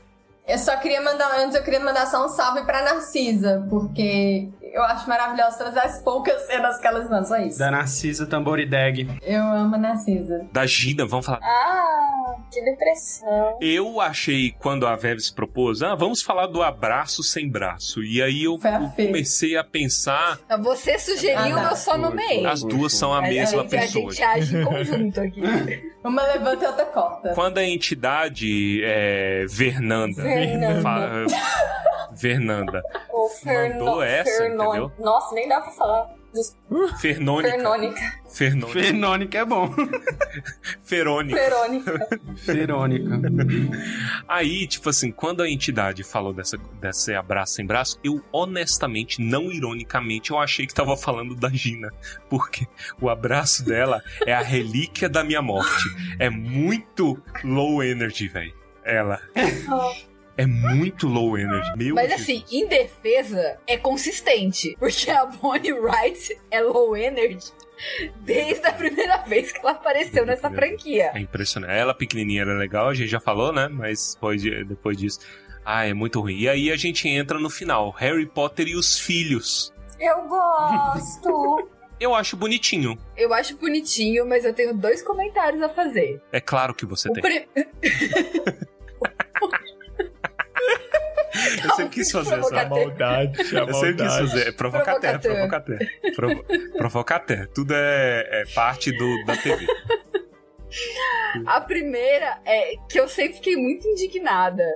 Que assim, tá, eu entendo homenagear os pais que se sacrificaram. Mas, mano, o seu cunhado morreu na batalha. E tu vai nomear alvo severo. O Lupin morreu, sabe? Um monte de gente querida dele morreu. E da Gina também, tipo, nenhum filho. A Gina não pode homenagear É isso. parente dela. Não. Harry machista. Amor, não vai nomear ninguém, não. Vai, ninguém, vai É. nomear ninguém aqui, não. Porra, que, que Fred, que nome bosta, Fred. Não, Alvo Severo, muito melhor. Duplo e com Mano, dois nomes que É não tem muito. Você falando de brega, esses nomes são os mais brega. Caralho, não. Isso é a cafonice estampada. Vocês já repararam que todos os personagens de Harry Potter têm dois nomes, né? A esmo. Acho que todos mesmo. Voldemort tem. Tom. Mas todos. Não, se bem que o Voldemort tem, que é Tom. Cervo. É o, é o Dumbledore que tem 50 É nomes. verdade. Todo mundo tem, pelo menos dois, né? Tipo, mas chega nesse final, velho. É muito cafona. Jesus Lily Cristo. É Luna. muito. Qual é o outro? É Thiago. Sirius. Thiago Sirius. Thiago Sirius. Thiago Gente, Sirius. Thiago Sirius é uma bomba relógio. Como é que tu junta esses dois nomes numa criança só? E aí, aí eu, vou, eu vou concordar com o retrato que é feito dele na, na peça amaldiçoada. Porque os Ah. moleque tem telho. Gente, o, o nome em inglês, em English, né? James Sirius. Você não pode pôr o nome numa criança que termina com S, os, os dois. É, é- sinônimo. É. É, James Sirius. Severus também. Terminou com E o Lily. Lily. Luna LL Nossa. também. L- LL. Por que que é Lili, Lili Luna? Foi o Stan Lee que deu o nome. Antes fosse Lily Fred. Se fosse Lily Fred, ela tivesse o nome do É Fred, eu aceitava. Já que é só pra ter morto no negócio, entendeu? Não, Lily Luna. Lily Dobby. Lily Dobby ia ser bonitinho. Lily Dog. Lily Dobby. Ah, não. Tá abusando da minha boa vontade aqui. Gente, ainda bem que Muito bom, tem velho. filho, velho. Eu já comentei com vocês que quando eu. Eu já comentei aqui no podcast, eu acho que quando eu peguei o livro Já. pela primeira vez, eu fui direto pro final, porque eu era uma criança ansiosa. Aham, você comentou. É, aí eu li Thiago Potter eu falei, meu Deus, reviveram os pais do moleque, velho. Aí eu li, tipo, maluco pra entender que Aí você lê lá a Pedra da Ressurreição, né? No meio do isso. Ih, é isso. o final. É, aí o coração já treme. Só que aumentou a expectativa. Cara, mas esse final também, a cara do Harry tá muito deepfake nesse final aí que ele tá. Pô, Ah, ele tá mas muito aí- também. E a barriguinha de chope Mas a do tecnologia Rony. era embrionária. Barriguinha de chope do Rony. Nossa, velho, o Ronnie, né, velho? Muito. Aquilo ali pra mim, ah, porra, me passa muito uma sensação de relacionamento abusivo. Dela com relação a ele, ele em relação Ele- a ela, os dois. Aí fica por sua conta em risco. Desculpa. Ah, ah. A Hermione claramente manda. Ela deve mandar nele. Mas ele também deve ser isso. Ela é a Galadriel do. Nossa, é Aí, o, o meu segundo, o meu segundo comentário tá relacionado a isso. Que foi uma das discussões mais bizarras que eu acompanhei. Eu não lembro se ainda era o Orkut ou se já era o Facebook. Mas eu lembro da comunidade de Harry Potter indignada, postando fotos e fotos do absurdo que era a maquiagem dessa cena final perder pra maquiagem de A Dama de Ferro, em que eles vão envelhecendo a Mary Streep e aí eles pegam só o pôster que é a Mary Streep maquiada, normal. Eles ficam, aonde isto vence isto? E era um debate gigantesco, Ah, é, é completamente país. enlouquecido. É. Muito desemprego. A instituição fã, quando ela quer. Ela não se aguenta. Aliás, Harry Potter ganhou algum Oscar de alguma coisa? Nunca ganhou nada, né? Nunca ganhou nada. Mas os bichos ganharam. Ganharam de. de. Som? Eu acho que foi o bi... Eu não lembro se é bichos 1 ou bichos 2. Não, figurino. Mas o figurino é Ah, impecável. figurino. Um- Mas Oscar ama O figurino filme de é impecável. época, né? Eu também amo, não tenho, não vou tanto falando não. É, mas é isso aí também. É filme de época ganhou o negócio de figurino. Exato. porque- Mas, o fi... o- Mas o figurino é bom mesmo. Põe no mudo o filme, tá lindo, né? Deixa no mundo, dá ótimos tela... ótimas telas de fundo. Verdade. Mas é bonito, é, eles se reconstruindo a cidade, lá é bonito. Eu amo a trilha do filme dos bichos. É, fala da cena da. Da cena da. da na câmera secreta. Do Rony Diaglota. É verdade, o Rony imitou uma cobra. Gente, Não faz sentido. não faz o isso aí. menor sentido, porque eles passam o Câmara Secreta inteiro fazendo bullying com o Harry, porque o menino tá falando língua de cobra, porque o menino vai comer a maçã da Eva. E aí chega no final, é só simplesmente você chegar lá e imitar. Pronto. É. Como todas as línguas do mundo. Como todas as línguas É. do mundo. E o É. menino parecia que era a cria do capeta. Ah, e a gente É. fez o Duolingo, Porra. Veves, igual Duolingo. É a verdade. coruja passiva-agressiva do Duolingo ficou lá na orelha dele. Mas eu imagino muito o Rony chegando numa cobra em algum momento, falando, é a cobra olhando pra ele. tipo, É, ele- tem cara dele Muito ter idiota. treinado muito, né? É, dele ter treinado muito. Tem. Ele ofendendo a família da cobra. Assim, É, é- é que nem aquele povo que, ai, nossa, eu amo essa música, e bota a música no casamento, e aí a letra da música é, É. ai, quando fulano me deixou, eu cortei os pulsos. que horror.